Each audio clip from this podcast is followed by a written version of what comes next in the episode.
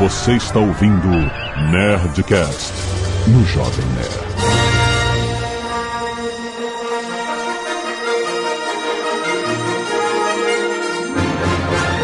Landa, landa, landa, nerds! Aqui é Alexandre Antônio, Jovem Nerd, e eu saí flutuando do cinema. Aqui é Carlos Voltor e Star Wars, cara, continua surpreendendo. Aqui é Henrique Granado e cada palavra que vocês disserem estará errada. Já que adiantou. Eu sou Marina Val e eu vim de uma galáxia tão, tão distante pra ver a Leia usando a força. Aê! Boa! Ah, aqui é o Marcelo Bassoli e eu gostei. Eu só não sei disso ainda. Você ainda não entendi. Aqui é o Rex e Star Wars virou Velozes e Furiosos do espaço. Ih! Aqui é o Azagal e o Rex tá querendo mudar a imagem dele de que gosta de tudo. 啊。Muito bem, nerds! Vamos falar tudo sobre episódio 8, Os Últimos Jedi, mas eu chamo de O Último Jedi porque o próprio diretor, o Ryan, falou que é The Last Jedi no singular, pra ele. então, eu, eu concordo. Vamos falar finalmente com muitos spoilers. Olha, tem gente que gostou, tem gente que não gostou, e isso reflete o mundo. Tá rolando, sabe, o filme que tá dividindo opiniões do público e dos fãs de Star Wars. Vamos pra esse papo depois do e-mail. Canelada.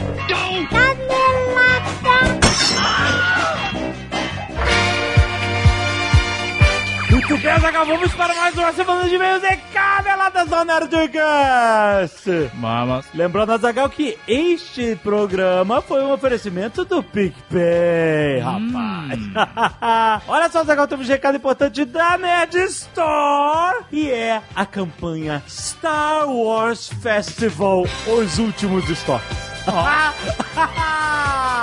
Rapaz, olha só. Significa o seguinte: nós criamos um hot site chamado nestor.com.br barra Star Wars Festival, onde você encontra todos os produtos relacionados ao universo Star Wars. São mais de 70 produtos licenciados, como livros, colecionáveis, board games, acessórios, luminárias, camisetas, mochilas, funkos, um monte de coisa Star Wars, aproveitando essa paixão que temos.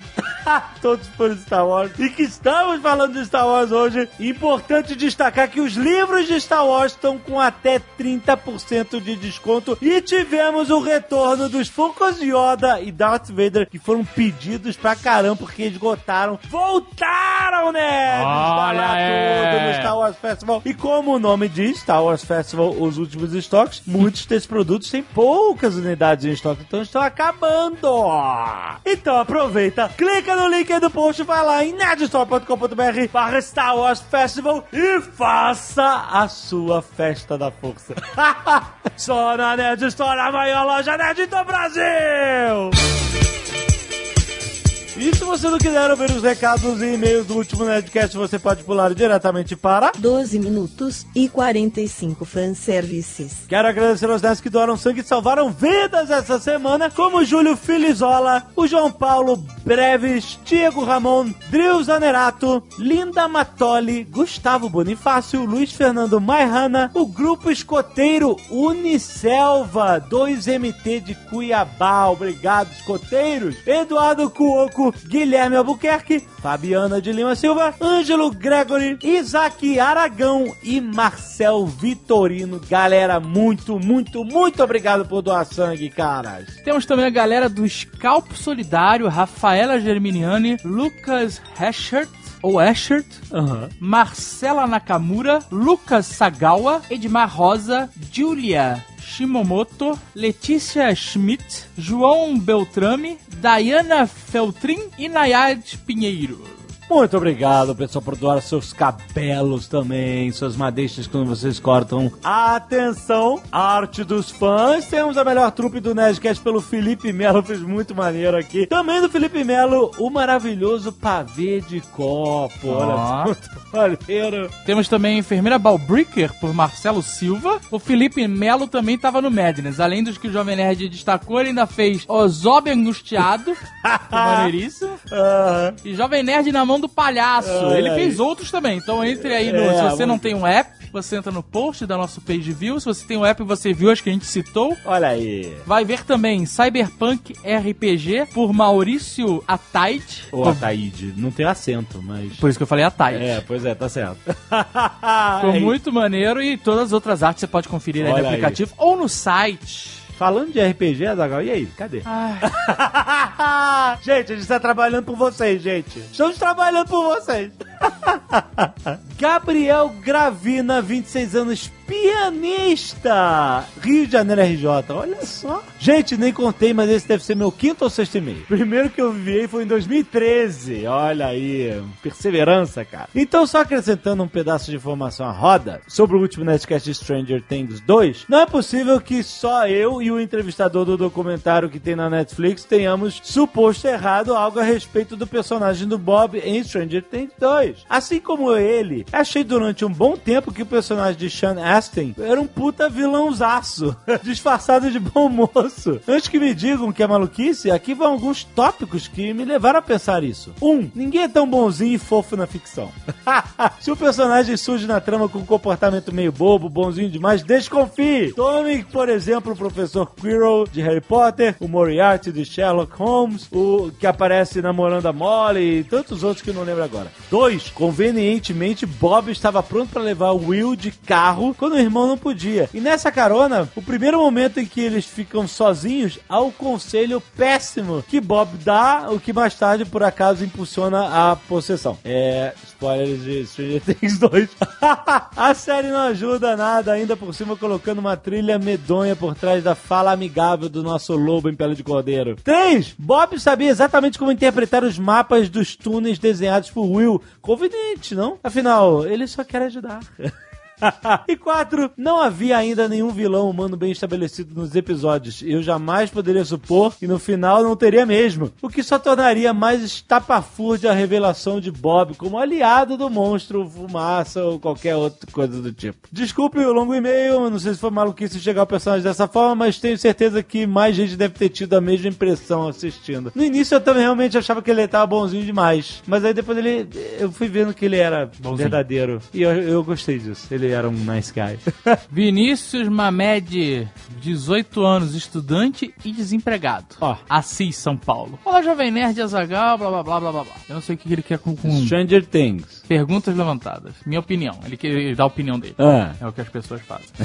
Steve era um bully na primeira temporada e Billy é só uma tentativa de recriar a fórmula? Pergunta Essa é a ele. Pergunta, ah, entendi. Como não tenho interrogação na frente que nem o castelhano, fica difícil entender, né? Bem, ele comenta. Steve não é representado como um bully ou coisas do tipo na primeira temporada, mas sim como um garoto popular. Não é não? Como não era um bully? Rasgou as fotos do, do outro, É, ele escrotizava ele, era bully, cara. Nos preceitos de hoje, né? Porque antigamente, nos anos 80, Nos anos 80 não- era não normal. existia, né? Talvez os momentos que tenham deixado essa imagem em suas cabeças foram quando ele cobra o Jonathan pelas fotos Ó. e por ele ter pichado coisas sobre a Nancy quando ele estava pistola. Então, hoje em dia isso chama-se bullying. Essa segunda atitude especial eu entendi mais como uma influência do casal ruivo sobre ele. Tanto que depois de brigar com os ruivos, ele vai se desculpar com a Nancy e limpar a pichação. E aí ele tem a redenção dele. É disso que a gente tá falando, certo? É, é, acho que é bem isso. Então ele era um bully, cara.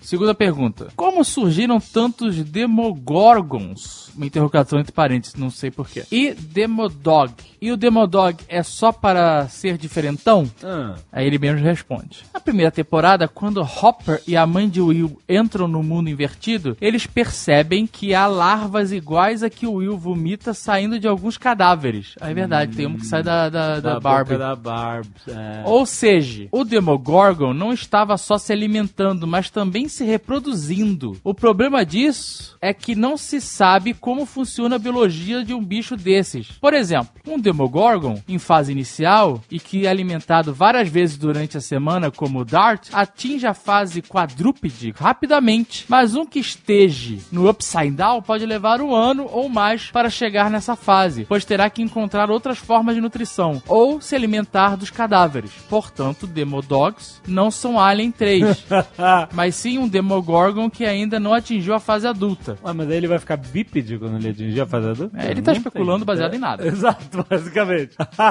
É, Obrigado e aquele papinho de sempre. Luiz Andion, 27 anos, ex-jornalista, atual professor de idiomas.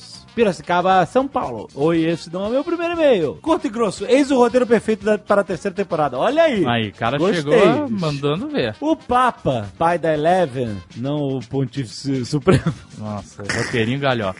fica sabendo de tudo que aconteceu em Hawkins através dos membros da board, lá da, de diretores, que discordam das atitudes do Paul Reiser, o médico.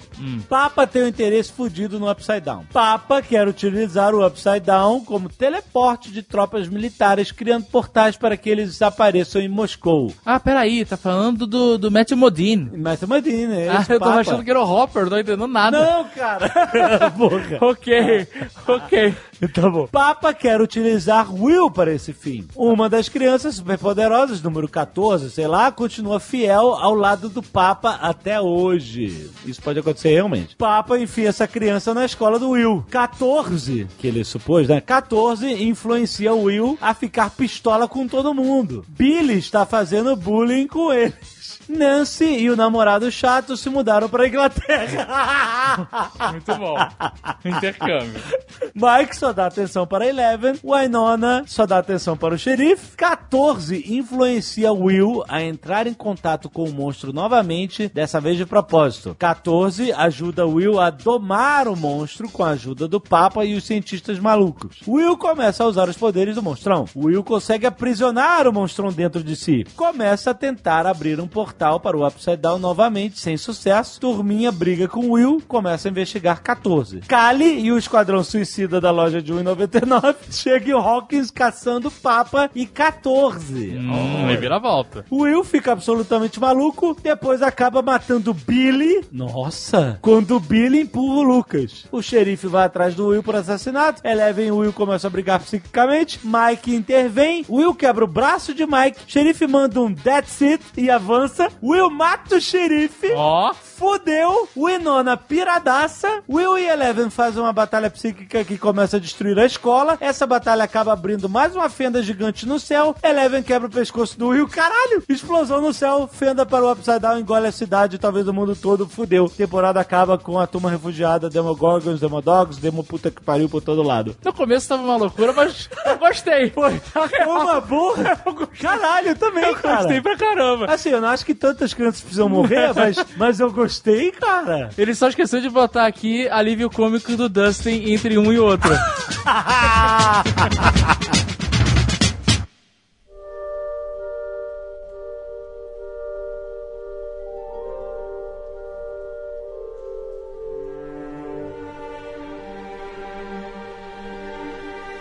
Ih, cara. Sete pessoas, sete candangos, Sete.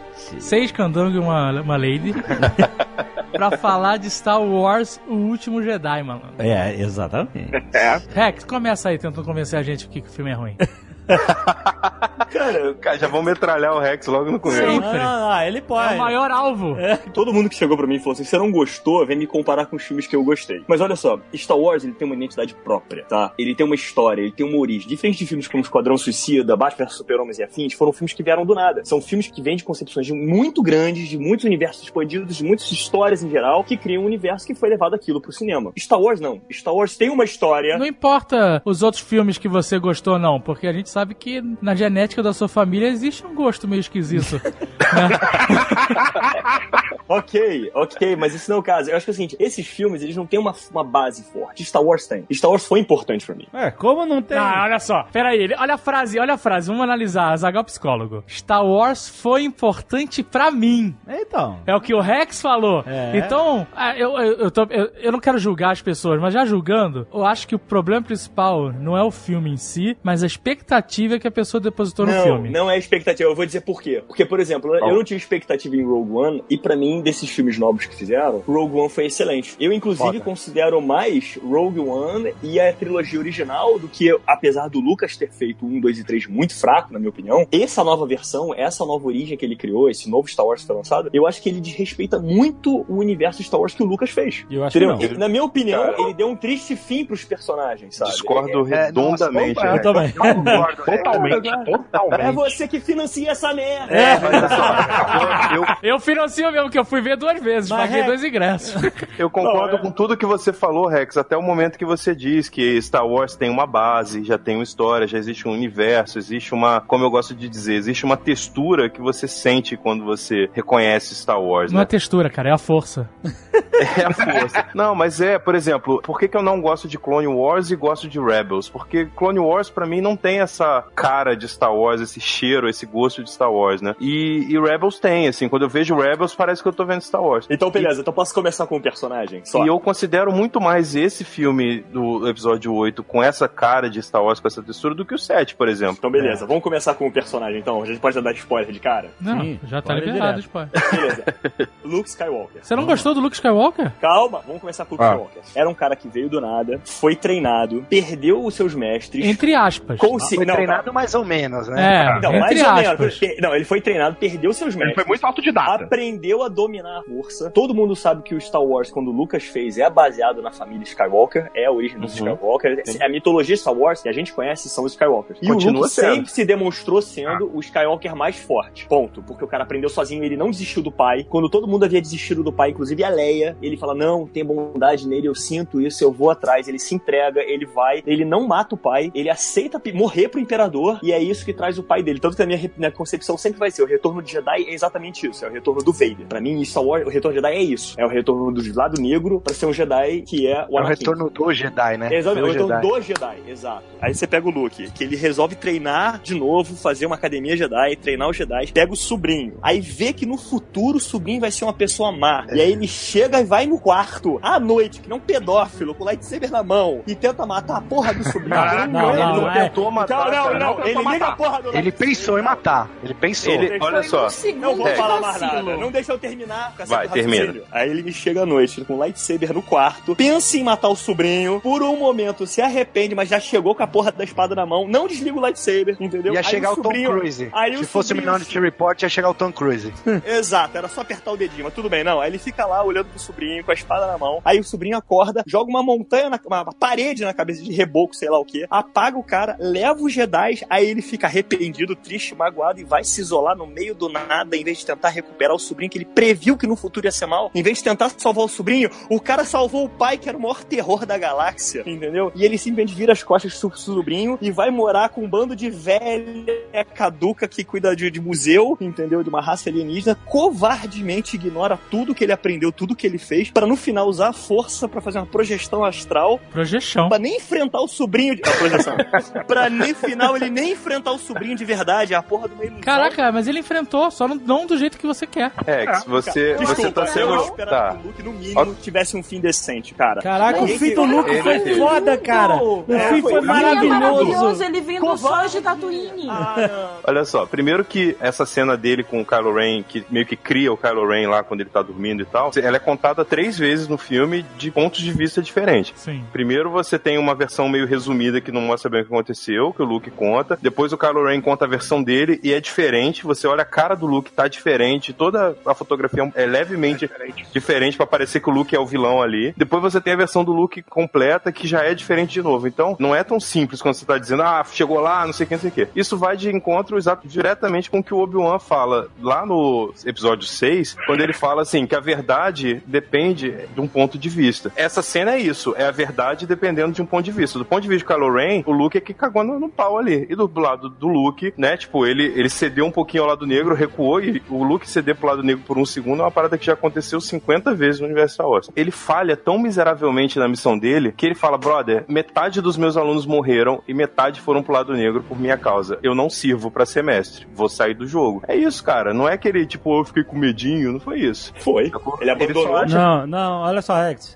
Eu, eu acho que essa discussão é justamente essa. Talvez seja o ponto mais forte de decisão entre a opinião dos fãs. É justamente porque, pô, é o Luke. Será que como que o Luke foi fazer isso que parece que tá desrespeitando a tudo que foi criado através do Luke antes? É importante destacar aqui que o Luke nunca foi um personagem perfeito de retidão. Não, Exatamente. isso que é foda. Exatamente. Desde o começo ele era um cara que Exatamente. Agora ele não é. Não, mas nunca Desde foi. sempre. é, ele sempre foi um cara que ficou na dúvida, ficou. Ele sempre foi inseguro, e isso foi foda nesse filme. Mostrou que ele, mesmo o super mestre velho, ainda é inseguro, cara. Veja, Rex, olha só que interessante a discussão. Você falou assim, ah, ele deram um filme triste pros personagens. Sim, o que aconteceu com o Luke foi muito triste. Mas é isso que moveu essa história nova pra frente. Se você quiser ver só a trilogia original, você pode ter um arco perfeito da história do herói. Mas agora já era, né, Alexandre? Agora já foi. Então, mas por exemplo, ó, se você olhar só a- o arco original, o Luke, ele é tentado pelo lado negro, ele, ele não é treinado como um Jedi, ele é autodidata, fez um curso relâmpago lá com Yoda e tal. Um curso que,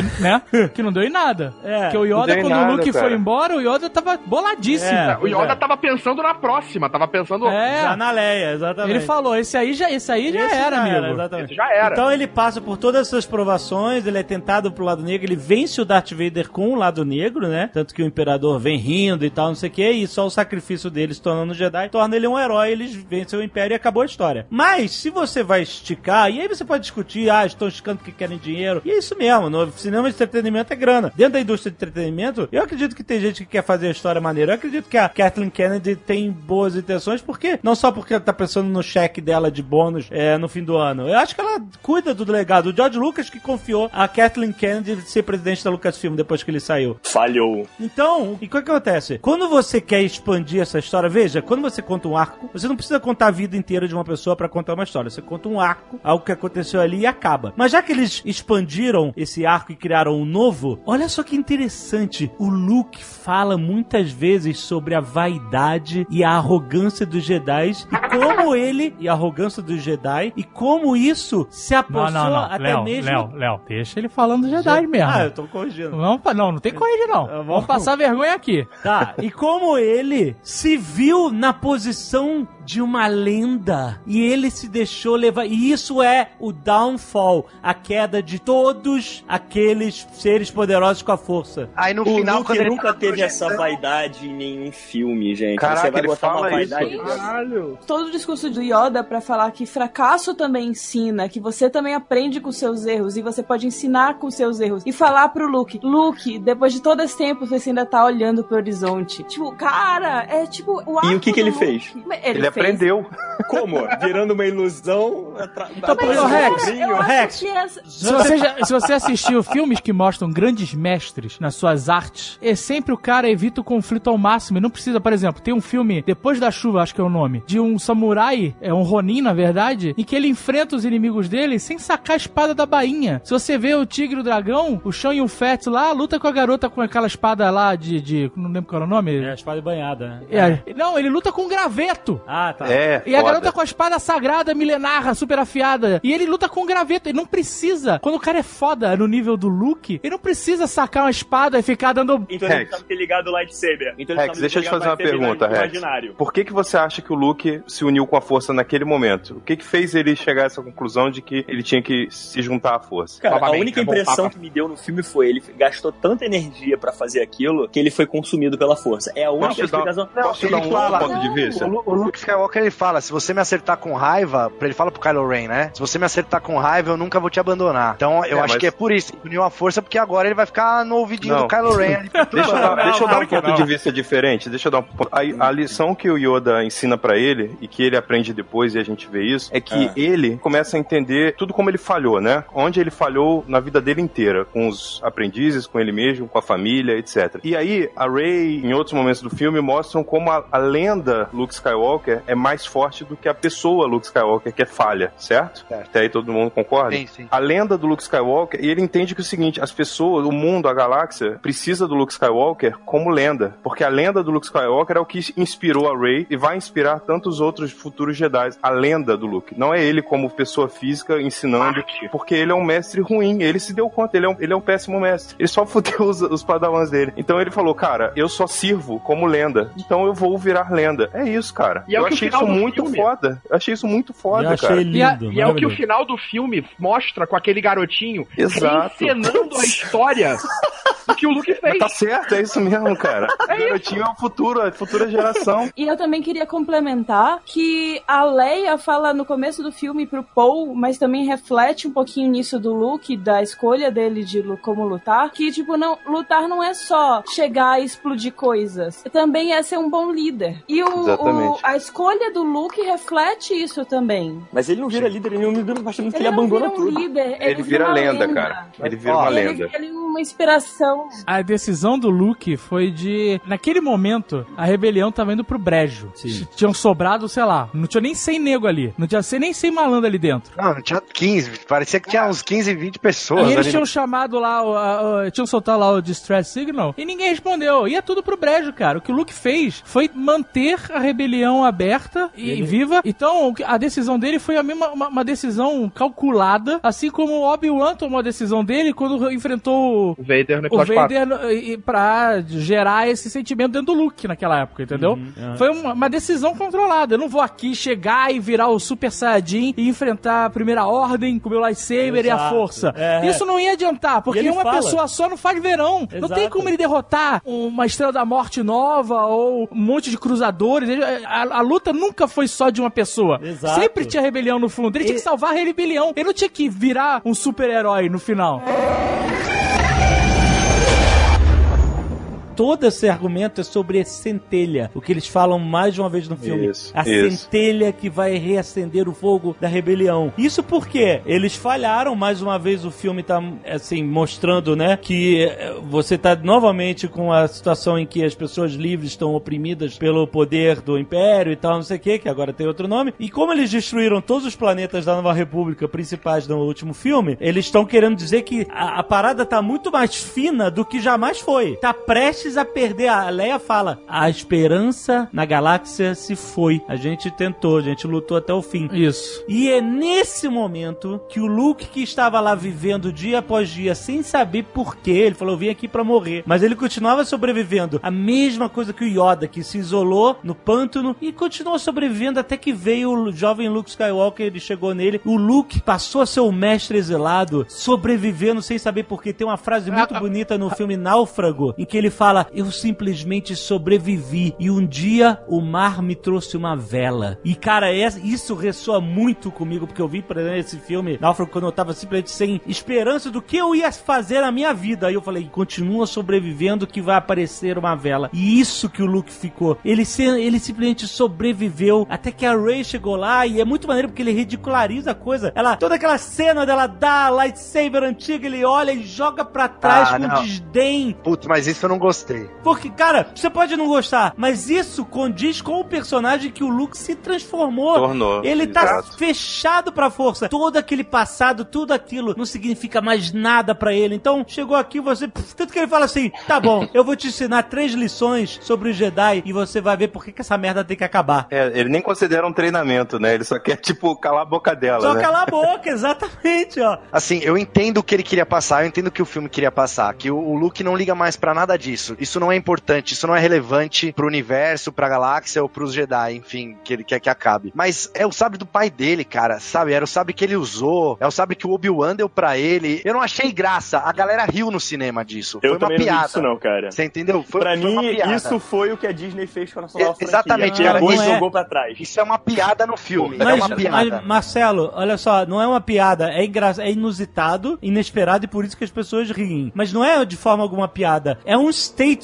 E é muito mais engraçado, dado ao, ao fim do episódio 7, porque essa cena teve uma carga dramática de encerrar o filme, e aí você, quando vê a continuação dela, tipo, Pois quebra é, totalmente cara. as expectativas. Mas então, isso pra mim é é meio Thor Ragnarok, assim, sabe? É, Mas não é, mas não uma é. piada, puta, que é- a gente podia ter ficado sem, assim. Não é piada. O que você acha que ele deveria ter feito? Ele podia ter devolvido o sabre pra ela, ignorado o sabre, mas eu não sei o que É ele uma podia ter cena feito, chata, mas- É, não, é, mas então, ela foi de mau gosto, entendeu? Ela podia ser chata chata, mas ela, pra Mas, mim, cara, ela foi de mau mas isso cai naquela questão da expectativa de cada um, do Eu filme que sei, tá na cabeça cara. de cada um. E aí, tipo, ah, eu gosto disso, eu não gosto disso. Aí são Sim, as sim. opiniões pessoais. Então, o, o que eu queria dizer no ponto do Rex, que até o Alexandre falou, que ele falou, putz, você pode ficar lá no episódio 6. Eu gostei onde o episódio 6 me deixou, sabe assim? Eu gostei deles lá na, na Vila dos Ewoks, dançando e cantando, a Leia com o Han, o Luke feliz que redimiu o pai dele. Isso, eu gostei de onde eles me deixaram. Eu gostei de onde o Senhor dos Anéis me deixou, sabe? Eu não queria que essa história voltasse. Esse é um problema meu, que eu acho que o Rex também tem. Eu não queria saber que o, o Sam, por exemplo, virou prefeito e tá roubando a merenda das crianças do condado, entendeu? Mas é, Pra você mim é, é mais ou menos isso.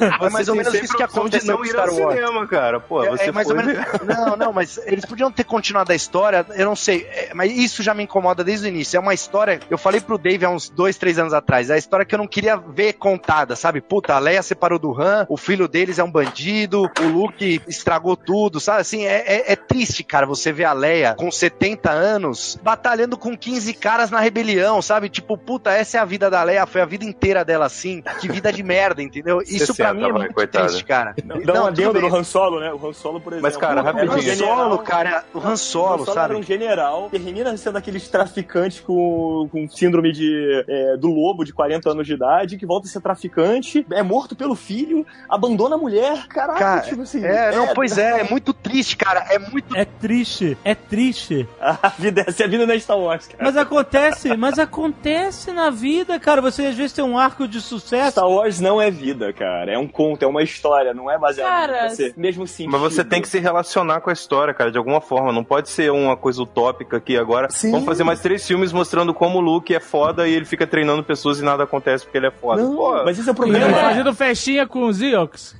Ô, Rex, se, se liga numa coisa, cara. Você tá reclamando de como eles estão destruindo o- as paradas, mas Não todos os argumentos. eles não estão valorizando o que foi Tá, criado. mas todos os argumentos que você tá me dando, eu, eu sempre, quando você fala, eu, eu sempre na cabeça já tenho a resposta exata de, de mostrar exatamente isso que você tá reclamando, aonde aconteceu na trilogia clássica. Quando você era criança, você viu Star Wars e você teve essa mesma sensação que você teve quando o Luke morreu e desistiu, etc., que você tá reclamando. Você teve quando o Obi-Wan, no meio da batalha com o Vader, fala assim: brother, chega dessa porra. Aí ele pega o sabre, fica parado e espera o Vader bater nele e morre. E é a mesma coisa, brother. Não é. Não Ele- é assim. É sim, Rex. Você que não quer aceitar, Não, cara. Outro exemplo, Yoda. O Yoda foi se esconder em Dagobah, e aí? É um covarde também? Porque fez isso? Você nunca chamou o Yoda de covarde. Mas tava lá, bem escondido, que nem um velho. Tanto escondido que ficou loucaço. Ele foi Só o que, o que aconteceu, exemplo, Rex, é que coisa? você envelheceu, você amadureceu, você espera mais das histórias, normal, todo mundo, porque a gente assistiu zilhões de filmes depois de ter visto Star Wars quando criança, amadurecemos, criamos vários sensos críticos que a gente não tinha quando era criança, e hoje a gente vê Star Wars, o novo, né, o velho a gente vê com carinho, porque tem a nostalgia, mas se você olhasse o- os antigos com os olhos que você tá olhando os novos, você ia ver que é a mesma coisa.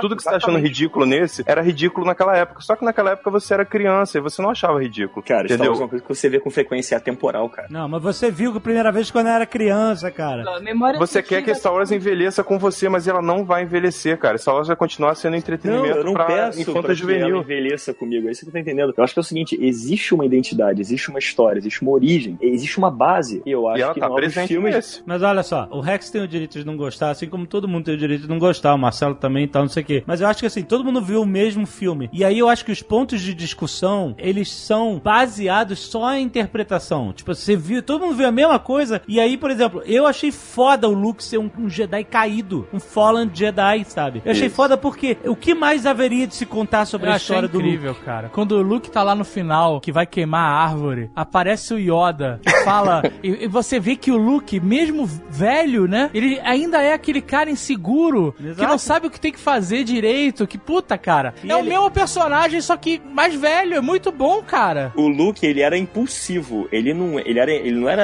é, Mas ele continua sendo tanto que ele vai lá, vou queimar a árvore. Aí ele vai andando, chega na porta da árvore e fica assim, "Eh, não sei se vou queimar mesmo. Ele tava no impulso. Aí o Yoda falou, queima essa porra, queima. É. Ele foi impulsivo, ele falou assim, vou queimar, exatamente. E quando Ele o foi Yoda Yoda impossível. queima ele, não, meu Deus, os livros! Não, e ele foi impossível quando ele falou assim: fiz merda aqui, falhei com o professor, vou embora, vou fugir. É Isso Exato. não é isso é impossível? Se ele tivesse Exato. pensado um pouco, ele poderia ter ficado ajudando a rebelião, né? Por exemplo, quer ver uma coisa? O Yoda. O Yoda, quando ele apareceu a primeira vez pro Luke no Império Contra-Ataca, ele faz aquele teatro, aquela encenação, aquela bobeira, e depois ele se mostra ser um mestre Jedi. A atitude dele muda durante o filme, durante o 2 e o 3, e você vê esses mesmos comportamentos dele como mestre no 1, 2 e 3. Ele é um cara sensato, sério. E quando ele aparece de novo no filme, nessa nova versão, ele aparece fanfarrão de novo. Aquele jeito piadista, bobo, É, sabe? ele tá... Ah, porque ele, Ele tá, tá morto. cara, né? Ali ele tava de boa. É um morto muito louco. Brother, você Quer quer dizer- que todos os personagens sejam bidimensionais, você quer que eles não evoluam, que eles não, eles não, Não é podem não ter evoluir, reações diferentes mas- do que eles tiveram no outro Mas não filme. evoluir. Pô, cara. Ele se mostrou assim em todos os seis, cinco filmes que ele apareceu. Cara, se- ele se se mostrou ele como foi- mestre Jedi até o final. Se ele final, espirituoso ele o volta a ser- suficiente. Não, Cara, ele se não gente- voltou, se cara. Ele gente- tava fazendo graça com, com o Luke, cara. É, ele falou ah, que, que saudade que eu tinha de você. É, mas ele é isso, porque esse é o Yoda que o Luke conhece. Não, o Yoda que Exato. ele conheceu é o Yoda mestre. Então, peraí, então você tá me dizendo que você tá defendendo o Yoda que fica que nem um ursinho Gummy pulando com lightsaber. Que aquele era o Yoda Não, mestre eu tô também. falando a interpretação. A interpretação do personagem. A O seriedade. Rex, ele, ele não precisa ser sério o tempo todo. O discurso do Yoda é tão bonito que eu acho que, assim, eu entendo você ficar um pouco bravo, mas eu acho que é tão bonito que tá acima de qualquer zoeirinha, sabe? Eu acho que em alguns momentos o filme realmente pesa e no humor demais. Eu, eu concordo com o Marcelo nesse ponto, mas Sim. só que eu acho que no Yoda a mensagem ali tá tão clara, tão bonita, que, ah, foda-se se ele E quer. ele só entra zoando, né? Ele entra, zoa e fica sério. Não, eu ele gostei. entra, zoa Essa e vai parte- zoeira até o final. Ah, ele não, passa. não faz zoeira até o final, Rex. Ele passa a mensagem e depois é o que chamam aí de fanservice. Ele faz aquela brincadeirinha e depois ele senta do lado do Luke e fica observando a árvore pegar fogo depois que passa a mensagem dele. Puta, cara, esse momento é de arrepiar, meu irmão. Só não foi melhor porque tacaram tanto Photoshop no boneco que ficou meio artificial. Porque era um boneco mesmo, não era, não era CG. É. Mas tava muito trabalhado no Photoshop ali, né, cara?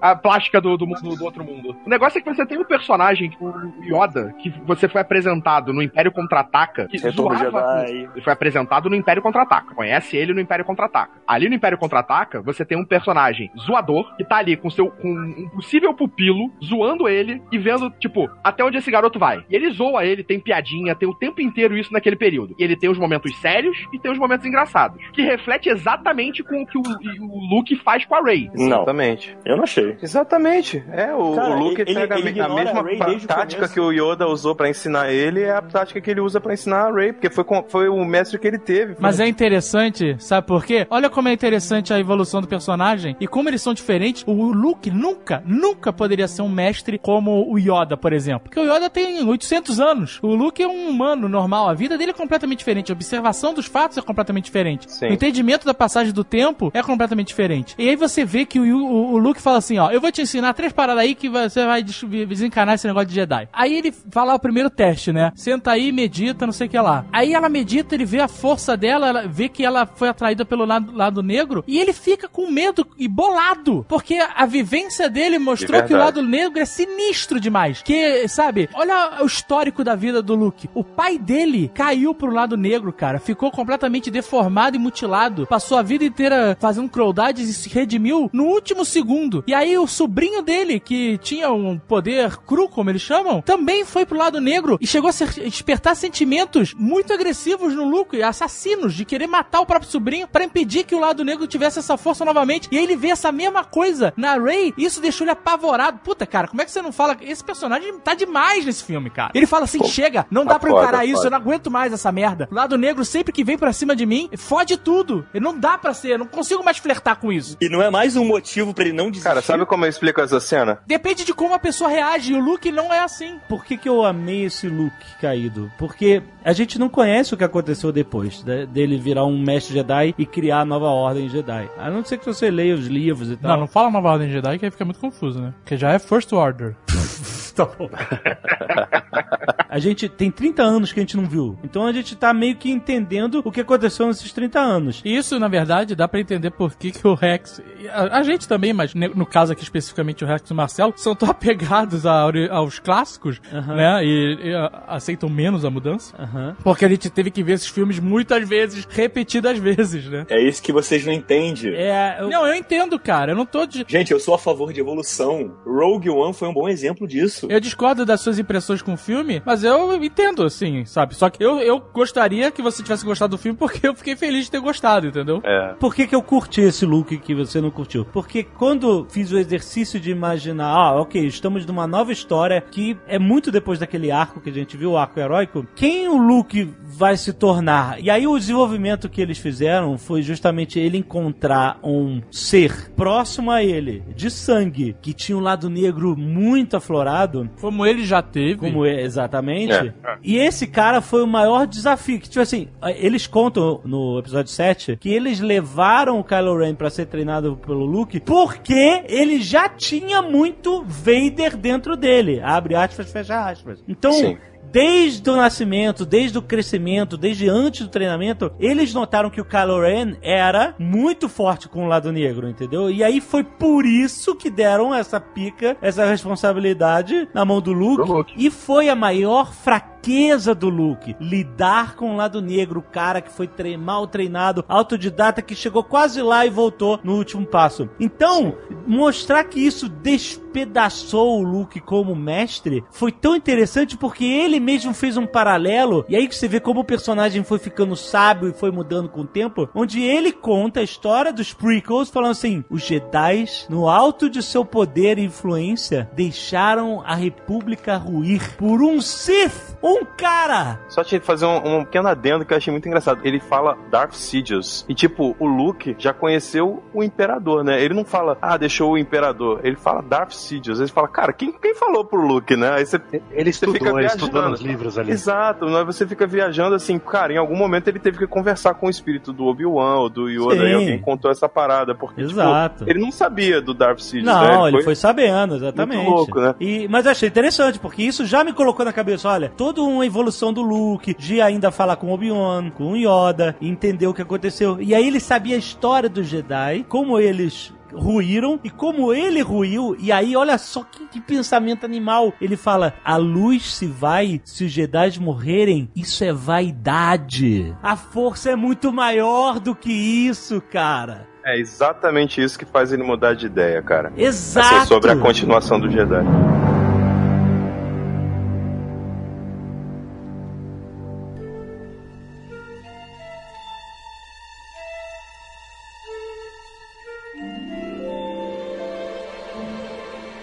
Eu tenho feito uma, uma analogia muito engraçada e, e ajuda um pouco a desmistificar essa questão do lado negro e da luz. Porque assim, uma- a única coisa que eu posso dizer que eu não gosto hoje, depois de adulto, na trilogia clássica, é que eu acho ela muito maniqueísta, né? Assim, ela é simplória né, no maniqueísmo dela. É o bem e o mal e você não tem dúvida. E até por isso ela não é polêmica, né? Você sabe muito bem quem é o bem quem é o mal e não tem essa de, ah, eu gosto mais disso ou daquilo. E agora eles estão tentando mostrar que essa energia, né, que independente da religião acredita que existe uma coisa superior a nós, seja uma energia, seja um deus, seja qualquer coisa, essa coisa não é tão maniqueísta, eles estão colocando isso de uma forma lúdica no filme, mas aí eu tenho feito uma analogia que facilita a, a mostrar por que, que o lado negro não é 100% mal e o lado da luz não é 100% bom. Imagina que o Luke fosse uma pessoa normal do planeta Terra que teve uma criação é, abusiva com um pai alcoólatra. Imagina que o lado negro é o álcool. E aí o pai dele sucumbiu àquele álcool e aí por causa do álcool o cara fez coisas terríveis, matou a mãe, matou o irmão, matou um monte de gente e não sei o que, e no final o álcool foi a derrocada dele, sei lá, morreu de cirrose. Porra, pra visão daquele garoto que cresceu com aquilo, o álcool é a personificação do mal. Então quando ele vê alguém bebendo, ele fala, brother, não chega perto dessa parada. E é por isso que ele tem tanto medo do lado negro, e quando ele sente isso no Ben, qualquer outra pessoa, ele fica desesperado. Quando ele vê a Ray olhar pro abismo lá da ilha e, e ela ter curiosidade de ver o que, que é aquilo, ele fica em pânico, né? Porque pra ele, cara, não, nada de bom pode vir daquilo, né? Como se um alcoólatra ele tivesse problema com o alcoolismo de uma família, ele fala, cara, ninguém pode beber e nada de bom vai sair do álcool. Mas isso Né? enfraquece o personagem num Só ponto que se tão eu, grande. não, de forma Não, nenhuma, não cara. Porque o que o filme tá mostrando é o seguinte: que se você beber socialmente, entendeu? Você bebe um copo de cerveja, você não vai morrer por causa disso. Você botar o Luke tendo medo de uma coisa que ele enfrentou e venceu, e, o- e, o- e ao mesmo tempo que ele abandona a- as pessoas que ele teria que ajudar, como ele foi tão dedicado a tentar salvar o pai. Mas você não sabe como, como foi isso primo, depois do Retorno de depois ele, cara. Ele vira as costas pro sobrinho e depois ele vira as costas pra uma pessoa que aparece do nada, que tu assim, teve uma expectativa enorme do que seria Ray, quem é Ray, o que, que é Ray, e pra no final ser a menina que foi vendida por dois pais caracudos, e aí tu fica sem saber que é, a personagem é foda pra caramba, é a Mary Sue do Star Wars, e aí. de Mas o Anakin é- também era, cara. O Anakin era poderoso pra caramba e era filho de ninguém também. Não, ele era o Jesus Começou Cristo com o Anakin, é diferente. Peraí, peraí, você tá dando muito rótulo pra Star Wars. Star Wars é isso, Star Wars é aquilo. É claro que você não vai gostar se sair É, do cara, rótulo. Star Wars é uma coisa diferente pra cada um. Exato. E é interessante que o que você desgostou no Luke foi o que eu adorei. Eu também. O crescimento e a mudança, porque a vida não é uma linha reta e você, as pessoas falham. Essa é a parada. Exato. Você, você decide uma coisa pra sua vida. Cara, quantos alcoólatras, por exemplo, seguindo o exemplo do Henrique, quanta gente alcoólatra, eu não sei os termos, gente, desculpa, mas quantas pessoas viciadas em álcool que conseguem parar não recaem? Isso acontece, cara. E- Tá, então o Luke ficou viciado no lado negro da força. Não, cara, acho pelo que- contrário. que quando você, tipo, você tem um medo, um trauma muito grande, você pode enfrentá-lo momentaneamente, mas continuar com medo daquilo. Se você Concordo. encarar como, tipo, ah, ele tinha medo de aranha, ele matou uma aranha, ele pra sempre nunca mais vai ter medo. Não, é um processo. Você vai Concordo. sempre ter um pouco de medo. Mas o Eu- Luke eu nunca teve medo do lado negro. Claro que teve. Não, mas ele foi seduzido Não? por ele. Ele não, Não, era exatamente medo, mas agora, agora se tornou um medo. Até porque Eu, se a eu, gente para. eu entendo o seu argumento, Rex. É só que, tipo, você talvez, tipo, se você olhar por outro lado, se você olhar por esse lado de que ele era seduzido e agora ele tá, tipo, traumatizado, você consegue começar a entender, mesmo que você não concorde com o filme ter feito isso. Mesmo porque o Luke carrega uma culpa e uma vergonha naquela ilha, que ele fala. Depois de saber todo o histórico, ele não viu numa noite que o Ben Solo era forte com o lado negro. Eles sab- sabiam tudo isso. E aí um dia ele entrou lá, de lightsaber na mão. Ele senti... Não, ele já sentiu isso e foi lá pra ver o que, que era esse lado negro tão forte que ele tava sentindo. Não, E ali não fala isso. Essa é a fraqueza. Fala, ele fala. Eu fui lá examinar, ele fala. Ele fala exatamente isso. Quando ele chega lá, ele fala: ah, Eu percebi ali que o Snoke já tinha tomado o coração dele. Aí, porra, mas como assim? Porque ele sentiu um lado negro absurdo. O Snoke devia estar lá, Então, é, esse- mentalmente manipulando lá a mente do Kylo Ren enquanto ele dormia. Esse pra mim é o ponto mais que mais me incomoda no filme, assim. Não no- só nesse filme, mas nessa nova trilogia, assim. É, é engraçado que eu, eu não gostei, mas o- o- as coisas que o Rex não gostou, eu gostei. Pra, eu gosto da Rey não ser filha de ninguém, assim, sabe? Eu acho isso bom pra Star Wars, assim, ela ter nascido do nada, igual veio o Vader, assim, enfim. Mas o que me incomoda, por exemplo, isso que o Henrique falou do Snoke, né? Eu, eu acho que falta um pouco de substância nessa nova trama de Star Wars, assim, porque uma coisa na, na, na saga velha, ah, era o Império. Então, o Império, ele é o poder dominante, certo? Então você, o Império tem o Imperador, você não precisa de muita explicação aí. Ah, como que o Império tem o exército? Pô, porque ele é o Império, ele tem impostos, ele subjuga a civilização, a, a população da galáxia, enfim. É meio autoexplicativo. Só que a primeira ordem, ela é o contrapoder, né? Na verdade, existia a República, ela vem pra quebrar isso, ela é contra a República, ela quer destruir a República. Só que eles não explicam da onde vem o dinheiro, cara. Quem financia isso? Com que interesse? mas tanto eu acho é isso, eu acho que falta, eu acho Tanto que não é falta explica- explicação, cara. autoexplicativo que os caras fizeram três filmes pra explicar de onde veio o Império, porque, tipo, não isso, era isso não é importante. Isso não é Ah, importante. Eu, eu acho que, é, por exemplo, o Luke fala, ah, o Snoke já tinha pegado ele. Aí os caras pegam e matam o Snoke Da e nem forma falam mais besta possível. pra onde ele veio, da onde ele vai. Mas não é besta? Não, não é besta, não, cara. Foi, foi fantástico, cara, porque foi Não, a primeiro. narração da morte dele foi legal. Ele narrando a própria morte, né? O Snoke narra a própria morte, né? Exato, cara, foi muito foda, porque mais uma vez, você vê o vilão, o que aconteceu com o Imperador, o que aconteceu com todo mundo. O cara fica tão arrogante dentro Bê- daquele bêbado, tá? poder, bêbado de poder, exato. Então ele, ele até fecha os olhos, ele tá totalmente dentro da mente do Kylo Ren. E isso é foda porque mostra como o Kylo Ren tá dominando a força. Exato. Porque ele se blinda. Exato, e o lado negro E ele como... manipula o Snoke a fazer ele acreditar que ele vai matar a Rey. Exato, É co- demais essa como, cena. Como é descrito até na trilogia é, no- nova, nada, dos prequels, o lado negro é difícil de você decifrar. Clouds Everything. Clouds everything. Então, quando ele tava ali pensando em matar o Snoke, ele não tava sendo heróico, ele tava totalmente nas sombras, totalmente sombrio e totalmente nebulado e o Snoke com sua com sua Arrogância. Arrogância, você vê que ele é arrogante desde o episódio 7, ele é super arrogante e tal, não sei o quê. Ele fala, eu estou vendo ele. Que as pessoas falam, ficaram muito incomodadas com assim, ah, ele não viu a lightsaber se mexendo lá dele. Não viu, porque o cara tava dentro da mente do Kylo Ele Ren. tá sedento pelo senso de propósito, senso de determinação, aquele fim do conflito entre o lado negro e da luz. Ele sente, cara, finalmente o Kylo Ren tá totalmente do lado negro, né? Mas você acha que o Snoke queria o lado negro? Eu acho que não, cara. Eu acho que ele, ele, Ele viu, percebe cara, essa que parada ele- do que ele achou mais, que mais do que Não, ele- parece. eu naquele acho. momento ele fala, ele verbaliza isso, ele fala, "Ah, eu estou vendo a sua determinação, eu estou vendo, né, que o conflito Você acabou. não tem mais conflito, é. O Kylo Ren fala pro Snoke, pô, eu dediquei minha vida inteira a você e ao lado negro. É. Né? Não fala, eu dediquei minha vida a você e ao lado cinza, né? É, eles não falam que eles são Sith, mas eles estão definitivamente no lado negro. Tanto que ela fala, você é um monstro, e ele fala, eu sou um monstro. E aí ele matar o Snoke daquela forma, completamente surpreendente, o que eu achei foda. Foi legal. Ser surpreendido, porque eu tava vendo o Snoke como a figura do Imperador Palpatine, na sala do trono, tentando seduzir a Rey, a mesma história. É. Essa morte dele não ridicularizou o Snoke. Só quando eles fazem a piada, né? Do corpo caindo, o meio corpo caindo no chão ali, depois. Foi meio desnecessário. Deixa Necessário. Toda a parte do Hux eu achei bem Total. fraca. E a do, da Phasma pior ainda. Fizeram um quadrinho pra explicar por que que ela sobrevive e fizeram aquilo com ela. É, o Hux é um personagem fraco. Calma, É o prefeito de Vale. Não, pô, mas a fase que eu mais gosto do filme é quando o Hux e o Kylo Ren começam a gritar que nem dois malucos, caralho. Não, é maneiro a Porra, dinâmica. Eu acho fantástico. que os dois perdem o controle e gritam que nem os malucos. Falei, pro. Ah, e mano, o eu acho- próprio Snoke fala isso. Por que, que eu mantenho um cão raivoso tão próximo? É muito bom quando o jogo começa a gritar lá. Ah, Ataque! Eu adoro. É meio pastelão. É o meu lado meio pastelão, mas eu adoro. Pô, no final, quando o Kylo Ren fala assim, mande eles avançarem. Aí o Hux, avancem! Aí o Kylo Ren olha assim pro... Ele dá uma olhada. Pô, é muito bom, cara.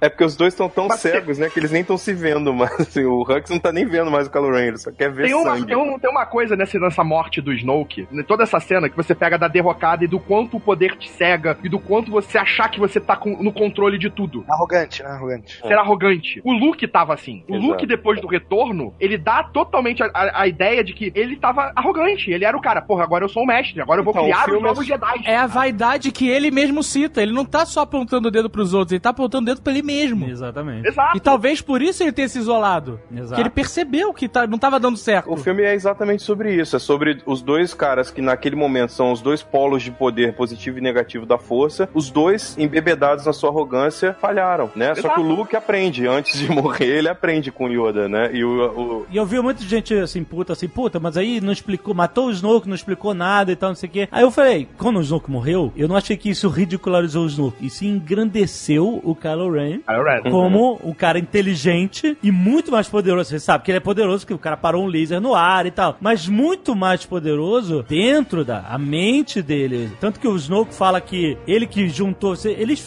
ficam brincando com esse negócio passado da Rey, com aquela conexão deles, né? É, mental entre a, a Rey e o, e o Kylo. E aí, quando você descobre que isso foi tudo um plano do Snoke pra atrair ela e tal, eu achei inteligente também da parte dele e tal. Só que depois eles continuam com o Bond. Claro. Eles continuam. E- Porra, mas peraí. Ô menina Ray, o cara matou Han Solo na tua frente. Porra, Queria te porra. matar. Ô menina Ray, porra, não vai. Não Ela vai. não sabe nada sobre a força, ela é muito noob na parada, entendeu? Ela ouviu a lenda do Luke e queria. E ela acha, na arrogância dela também, ela acha que ela pode fazer o mesmo com o Kylo. É, que ela fala, quando ele Exatamente, tocou a minha é. mão, eu vi o futuro dele. Eu vi que ele ia que ele ia pro nosso lado. Eu vi que ele ia deixar o Snoke. Puta, a cena que o Luke surpreende a Ray fazendo a conexão com o Kylo Ren é muito maneira, cara. É. Porque você vê que o ódio dele pô, explode a casa toda. Putz, isso é foda.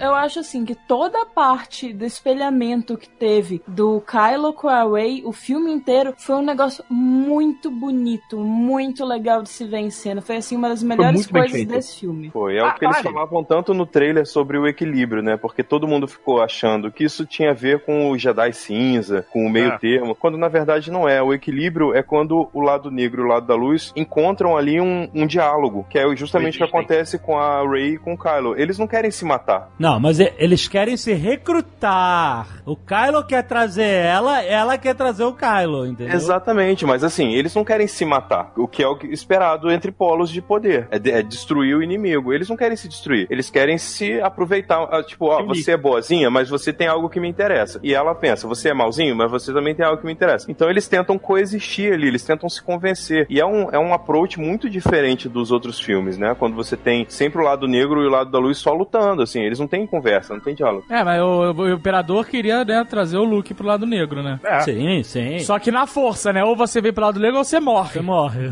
Qual foi o plano dele? Lutem vocês dois, o que sobreviver, entendeu? Assim, é matar. É meu. E que tava Lelé também, né? O imperador tava zoadaço já.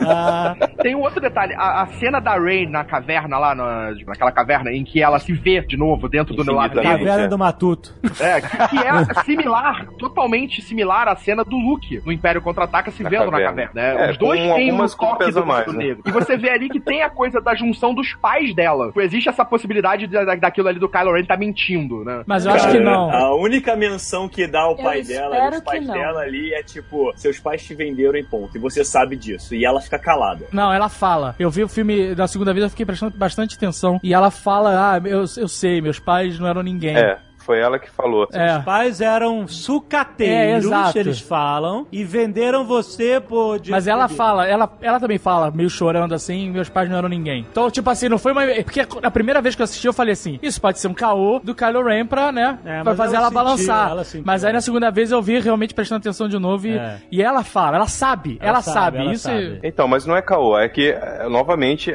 existe a possibilidade de ser um caô, mas não proposital. É porque a verdade depende do ponto de vista. Ela era criança quando foi abandonada. Ela pode. A lembrança dela é de dois sucateiros deixando. Cara, óbvio que eu não acho que isso vai acontecer mais, dado a história do episódio 8. Mas vamos supor que eles quisessem colocar no 9 que o, o Luke é pai dela. Vai que o Luke tava em Jakku, engravidou alguém lá, uma sucateira, e saiu. E ele nem tem conhecimento de que ele engravidou essa sucateira. Ah, e essa sucateira chegou tipo pro Tara, marido. tipo Tara, assim. E eu- esse, esse, É, mas suca- ele- essa sucateira chegou pro marido e falou assim: tô grávida de você. Então, assim, pra ela, Ele é o Espírito. Santo, então. É o Espírito mas Não é Espírito Santo, cara. É o Luke É, que do, chegou é, do jeito que o Luke abandonou tudo santo. pra ele fazer merda, não custa nada. É, mas é só um exemplo de que a verdade depende do ponto de vista. Do ponto de vista da Ray, o que ela lembra de ser criança é isso. Pode ser que ela tenha, alguém tenha contado essa história pra ela, pode ser que isso tenha sido encenado pra ela. Várias coisas podem E você ainda acontecer. tem a cena dela, tipo, os pais dela saíram do planeta. Ah, mas aquela cena é meio dúbia, né?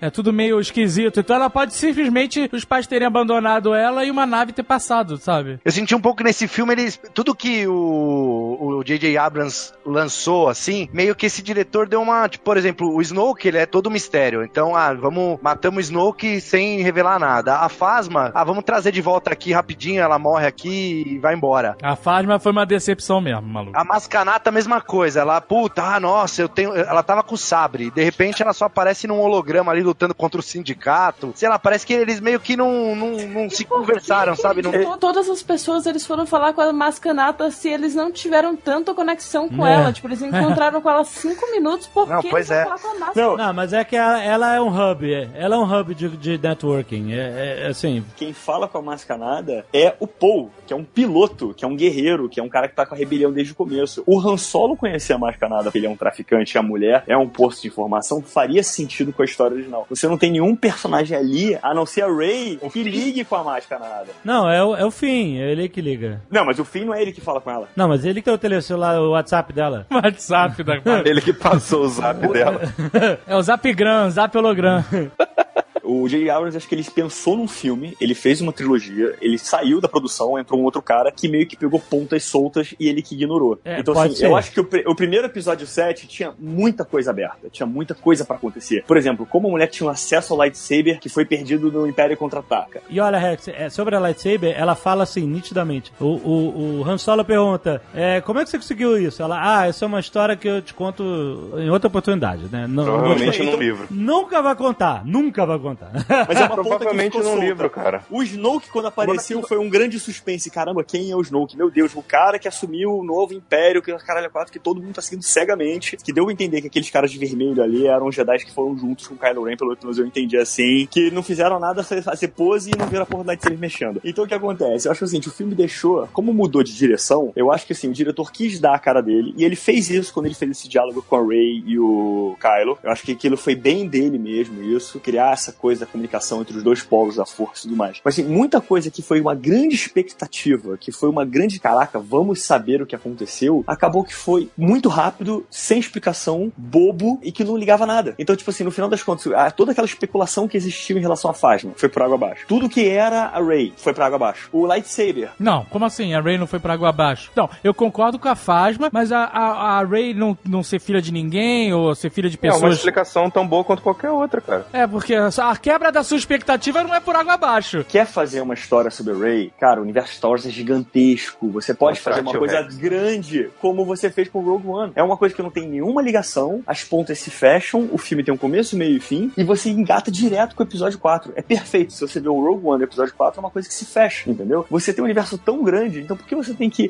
Pelo menos já que você quer botar a Rey sendo fodona, dá uma explicação por que ela é fodona. Ela não precisa ser filha de ninguém. Mas calma, cara, é uma trilogia. Você não sabia tudo sobre Star Wars até o Pois terceiro é, filme. Mas é o que eu tô dizendo. A partir do momento que você tirou do J.J. Abrams uma, uma, uma ideia que ele teve, bota na mão de uma outra pessoa pra assumir um projeto, o cara vai querer dar o toque dele, a história dele, a visão dele, o que ele acha legal. É, mas o J.J. Abrams saiu porque quis, porque ele vai voltar pro terceiro filme. Ele vai voltar pro o terceiro terceiro pra é talvez tentar consertar o que fizeram nessa porcaria. Acho Claro que não, Rex. Nessa porcaria? Cara, olha só, imagina você vendo o episódio 4 adulto, com a idade que você tem hoje, aí agora saiu o episódio 4. E aí Eu você vi. fala assim: caralho, o Vader matou o Anakin. Cara, esse Anakin deve ser sinistro, não sei o que, não sei o que, blá blá blá. Aí você cria um monte de teoria de expectativa. Aí chega no episódio 5, o Vader é o Anakin. Aí você, porra, que bosta, velho, nada do que eu pensei, não sei o que. Aí, Não, não é caralho, assim, cara. Aí você vê aí chega no É. episódio 5, calma. Sim, Chega cara. no episódio 5, aí você fala assim: caralho, que personagem foda esse Boba Fett. Caralho, É. esse personagem vai arrebentar no Retorno de Jedi. Aí chega a primeira cena do filme, o bicho morre. E virou uma piada de arroto. Na verdade, na piada. verdade, quando deixa eu uma dar ênfase. Deixa eu dar uma ênfase na palavra piada de arroto. é o que ele vira. Tá? Pra você que disse que Wars não tinha piada. Cara, são piadas pequenas, cara. É, pegando esse filme, cara. Você discorda comigo que episódio tem- esse filme tem piada pra caralho? Você discorda comigo? Eu, eu, Discordo. cara, eu concordo com você que tem muita piada. Não, não tem no- piada pra No caralho, começo do filme. Não tem piada pra caralho. piada que ela é fora de tempo total, assim, que ela me incomodou muito e ela vai contra o que o filme fala, que não é só uma piada. Por exemplo, a hora que o Kylo Ren manda atirar os AT-AT, meter fogo no Luke, atirar lá nele, no- no- que a depois a gente vem saber que é, o, é, a, a força, né, a projeção. Aí o Luke sai, ele, tipo, tira a poeirinha do ombro, saca? Tipo, ele não era humildão, ele era humildão, porra. Agora ele vai, ele vai dar uma de, ah, só como eu sou fodinha, po- poeirinha no ombro. Bom, é, mais uma vez, eu acho, eu acho que a gente está descobrindo que esse filme, as coisas que as pessoas gostaram ou não, depende muito do gosto pessoal de cada Ah, mas é claro, interpretação. é claro. Porque eu achei a poeirinha no ombro fantástica. É o batidinha no ombro. E logo em seguinte foi eu quero descer. Aí o cara, não, você não vai descer. Aí ele joga o cara na parede eu piloto, tô descendo. Ué. Pra que uma piada seguida da outra? Pra que uma piada seguida da outra? Já teve Para as um pessoas rirem e se conectarem mais com o filme. Eu concordo em alguns pontos, tanto com o Marcelo quanto o Rex. Eu acho que alguns momentos eram pra ser mais impactantes pro público e eles deram umas piadas que não me fizeram sentir tanto. Isso, isso mesmo, é, isso aí. É, e, é, por exemplo, nessa mesma cena também tem uma outra piada do Huxley, tipo, já acabou, Jéssica? Ele fala, Tá você acha que ele todo- morreu agora, Todo né? mundo tá atirando, é. e aí, tipo, fica atirando muito tempo, e aí ele, tipo, já acabou, Jéssica? E, tipo, e aí fica aquela piadinha meio besta, assim, só, tipo, meu, eu não aguentava mais o Hux. Eu só tava assim, tipo. tipo, Mas é, o- Ele ficou um personagem muito, muito Tá fraco. vendo, muito- Marina? Exatamente o que você falou. Nessa mesma cena você tem, tem uma sequência de três piadas. Eu é quase uma piada por cena. É o Luke mexendo o ombro, o cara falando, vou descer a nave, e ao mesmo, na, mesma, na mesma parte você tem o. Já acabou, Jéssica? Você tá entendendo como é? É uma sequência de piada o tempo inteiro. O filme era. Eu vi a galera rindo o cinema inteiro. Não, mas Star Wars tem isso, cara. Mas, tem piada olha, em todos os Nerd, filmes. Fica calma, Jovem Nerd. Star Wars, muito cara tá mais do falando que o outros filme filmes. não é Star Wars, porra. O Star Wars, muito mais do que outro filme, ele é, ele é um filme que tem um público, na sua maioria, pelo menos todos que estão aqui, passionais, entendeu? Então, às vezes, gostar ou não gostar do filme é passional e às vezes irracional, entendeu? Mas não tô falando que quem gostou ou quem não gostou, é, os dois são, na verdade, entendeu? Queria voltar aqui pra falar rapidamente da cena do Snoke. A gente tá, esse Netflix tá muito maluco, tá quase de trás pra frente. Mas, É, eu quero falar do começo também. Não, Calma, eles já chegaram no começo, que eu acho que é mais polêmico. Quero falar daquela cena do Snoke. Ele- o, o Kylo Ren mata o Snoke e aí ele luta com aqueles samurais vermelhos lá. Ele é a Rey. Legal, gostei. Então, esse é o meu problema com Star Wars. É, as cenas de luta são legais, mas nunca são legais o suficiente pra mim. Por quê? A luta da Rey eu achei irada. Porque ela aprendeu ontem a mexer com o lightsaber, tá ainda entendendo o que, que é a força. Beleza, ela lutou como ela deveria lutar mesmo. Foi foda. Agora, o Kylo Ren, vigésimo Dan de Lado negro. O cara nublou a mente pra porra do coisa. O cara não me usa uma vez a força na porra da luta, cara. Joga, joga meia hora de videogame, seu filho da puta, pra ver o Starkiller como é que faz. Porra, eu, eu achei maneira a luta, mas eu senti muita falta. Isso em todos os filmes, hein? Não é só nesse não, todos, sem exceção. Muita falta de usarem, dele principalmente, que consegue parar um blaster enquanto mantém o Paul congelado, não usar a porra da força pra enfrentar uma porrada de coisa. E dar soco no maluco. Que que é isso? É, é, é Obi-Wan lutando com o Boba Fett, dando soco no capacete de novo? É, entendi. Porra! É verdade. Porra, e tem uma coisa que você ainda pode voltar atrás aí, Alexandre, ô David. Tipo assim, ele parece que é o fodão do lightsaber, mas, cara, ele toma porrada do lightsaber até do fim. Não, mas ali ele tava ferido no, no final Não, do, mas do E mesmo assim ele brincou com o é fim. É, a gente já conversou o Finn, sobre isso no, é. no, no podcast do episódio 7, não vamos voltar lá. No fim ele brincou com o fim. Então eu senti realmente muita falta dele dar ch- ch- choke nos caras, estrangular os caras, jogar o cara na parede, vidro afora. Podia, podia Puta, ter, cara. É verdade. Porque da mesma forma que eles falam que o, o Kylo Ren é extremamente foda, eu acho que não teve cena mais foda até hoje que quando você viu o Darth Vader dando porrada naqueles caras do Rogue One. Que o cara usa força É, mesmo tempo não tá tem. batendo com a espada, ele faz tudo ao mesmo Não, tempo. aquela luta é, É. realmente bem Aquela lembrada. é melhor. Aquela luta é, é perfeita. É perfeita. Porque ele usa a força. É, não é bem uma luta, né? e é, é um massacre, né? Mas ele rebate os lasers, ele usa. Pô, aque- aquele é, um momento que tinha que ter em toda luta que É, tem um pra porra de um Jedi treinado. A Rey, a luta dela era aquilo mesmo. Ela não tem ainda treinamento, nem conhecimento, nem prática pra descer um mataburro de lightsaber e usar a força em outro malandro, entendeu? Ela tem que ainda treinar. Ela é muito nova nesse. Mas o Kylo Ren, pô, já treinou com o Luke, já treinou com o Snoke e fica dando soquinho. Ah, meu amigo, puta, que, que- isso me deixou puto. Não, você fala que ele tomou um mata-leão ainda, né, cara? Que se não é a mulher pra jogar um lightsaber na cara, na mão dele, ele não tinha matado o cara que tava nas costas. O cara tem a força, tá sendo enforcado por um maluco? Ah, meu Mas irmão. aqueles caras também têm força, né? Eles eram todos alunos do Luke. Ah, não dá pra saber. Mas isso é falado Não, é- no Não, filme? mas é ele- os caras têm que ser fodas. Os caras de vermelho, Não, tá, tá, não deixa claro, mas E, é bem se, eles são, se eles têm a força, por que, que eles não estão com lightsaber? Eles falam isso, ele fala que o Snoke leva o sobrinho dele e os pupilos. Não dá pra saber se que é. Porque eles, se eles têm a força, por que, que eles não estão usando lightsaber? Por que, que eles estão usando a faca elétrica de Natal? É, é. Não, eu não sei só. se eles são esses cavaleiros de Rey, não. Acho que são soldados bem É, treinados. eu só. também acho. É que nem aquela guarda petroliana lá do, do, do Imperador. Eu entendi que eles eram os caras da. Do, Não, do aqueles Luke. caras que fugiram com o Kylo Ren, pelo que eu entendi, são os Cavaleiros de Ren. Mas cadê esse Que estão ali junto com o negócio. Porque o Ren, ele passa o filme inteiro sozinho. Pior ainda, amigo, porque aí você tinha um monte de Jedi na porra da sala e ninguém usou a força.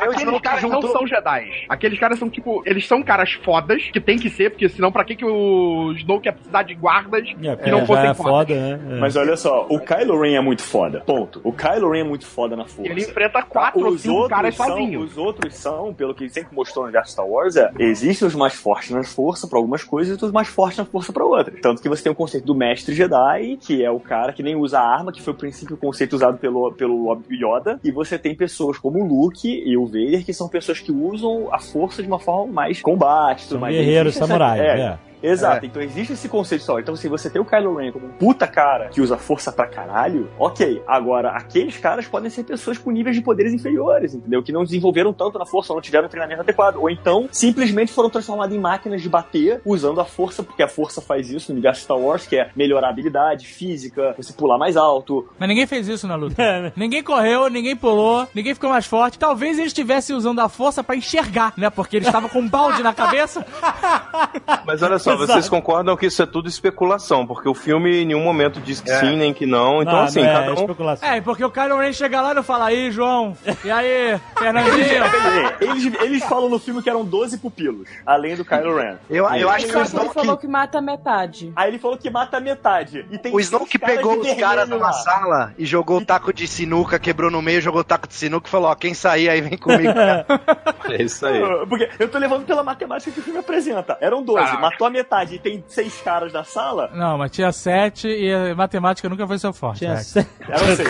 Eram sete, você contou? Eram sete caras. Eram seis. Eu contei seis. Mas então, o que me fez crer que eram os Cavaleiros de Rey é porque quando ele- a Rey tem uma, uma visão, né, dos, que, onde aparecem os Cavaleiros de Rey no episódio 7, vocês lembram disso? Quando ela pega o sabre, ela tem uma série de visões Sim. e aparece os Cavaleiros. Cada um tem uma arma diferente, todos têm armas fodas, assim. E então, me remeteu, me remeteu a esses guardas, porque todos têm guardas armas diferentes e todos têm Isso, armas fodas é, também. Exatamente. Sim. Então me deu essa, essa impressão, mas o filme não deixa isso claro. Não, Então, não Sim, deixa né? inclusive, na época a galera até achou que era a galera do Rogue One que tinha sobrevivido, porque as armas que apresentaram.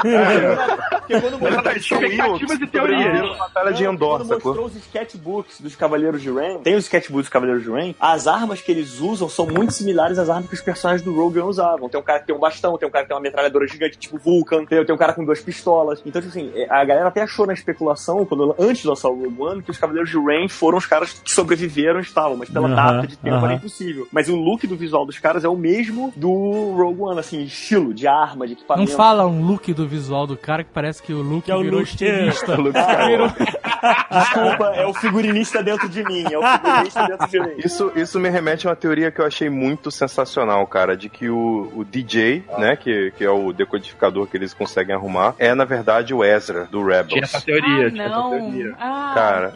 meu, eu- essa é a parte que eu não isso. curti. Essa teoria. é, um- é outro personagem que eu tive muito problema em, em, tipo... Peraí, Vamos botar pro início e aí. O Jovem Nerd tá incomodado a gente ir de trás pra frente. Não, é que. Era o James Rexus, né? Só pra deixar claro. Né? Ah, Brother, esse, esse Nerdcast é um jogo de xadrez, né? Você não É. pode mexer uma peça errada que o nego vai lá e cresce em cima. É porque o filme é uma merda, tá vendo?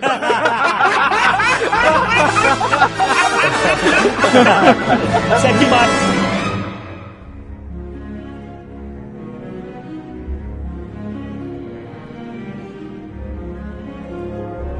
Eu queria falar do primeiro arco, que eu achei muito interessante. Começou com. Assim, olha, primeiro, eu fiquei com muito medo desse filme ser uma cópia do Império Contra-Ataca, porque a gente já tava vendo os indícios. E aí começou o letreiro dizendo que o First Order tá assolando, conquistando a galáxia inteira. E aí no final do letreiro fala assim: Ih, a First Order vai atacar a base rebelde, os rebeldes estão fugindo desesperadamente. Eu, Ai meu Deus! É. Ai meu Deus, mas vai começar igual! Faz igual, só não. Copia, só não faz igualzinho, é isso? Mas eles deixaram pra copiar a cena no final, lá no planeta de sal. Exato. Tem as trincheiras, tem os AT-ATs. Cara, é a mesma cena.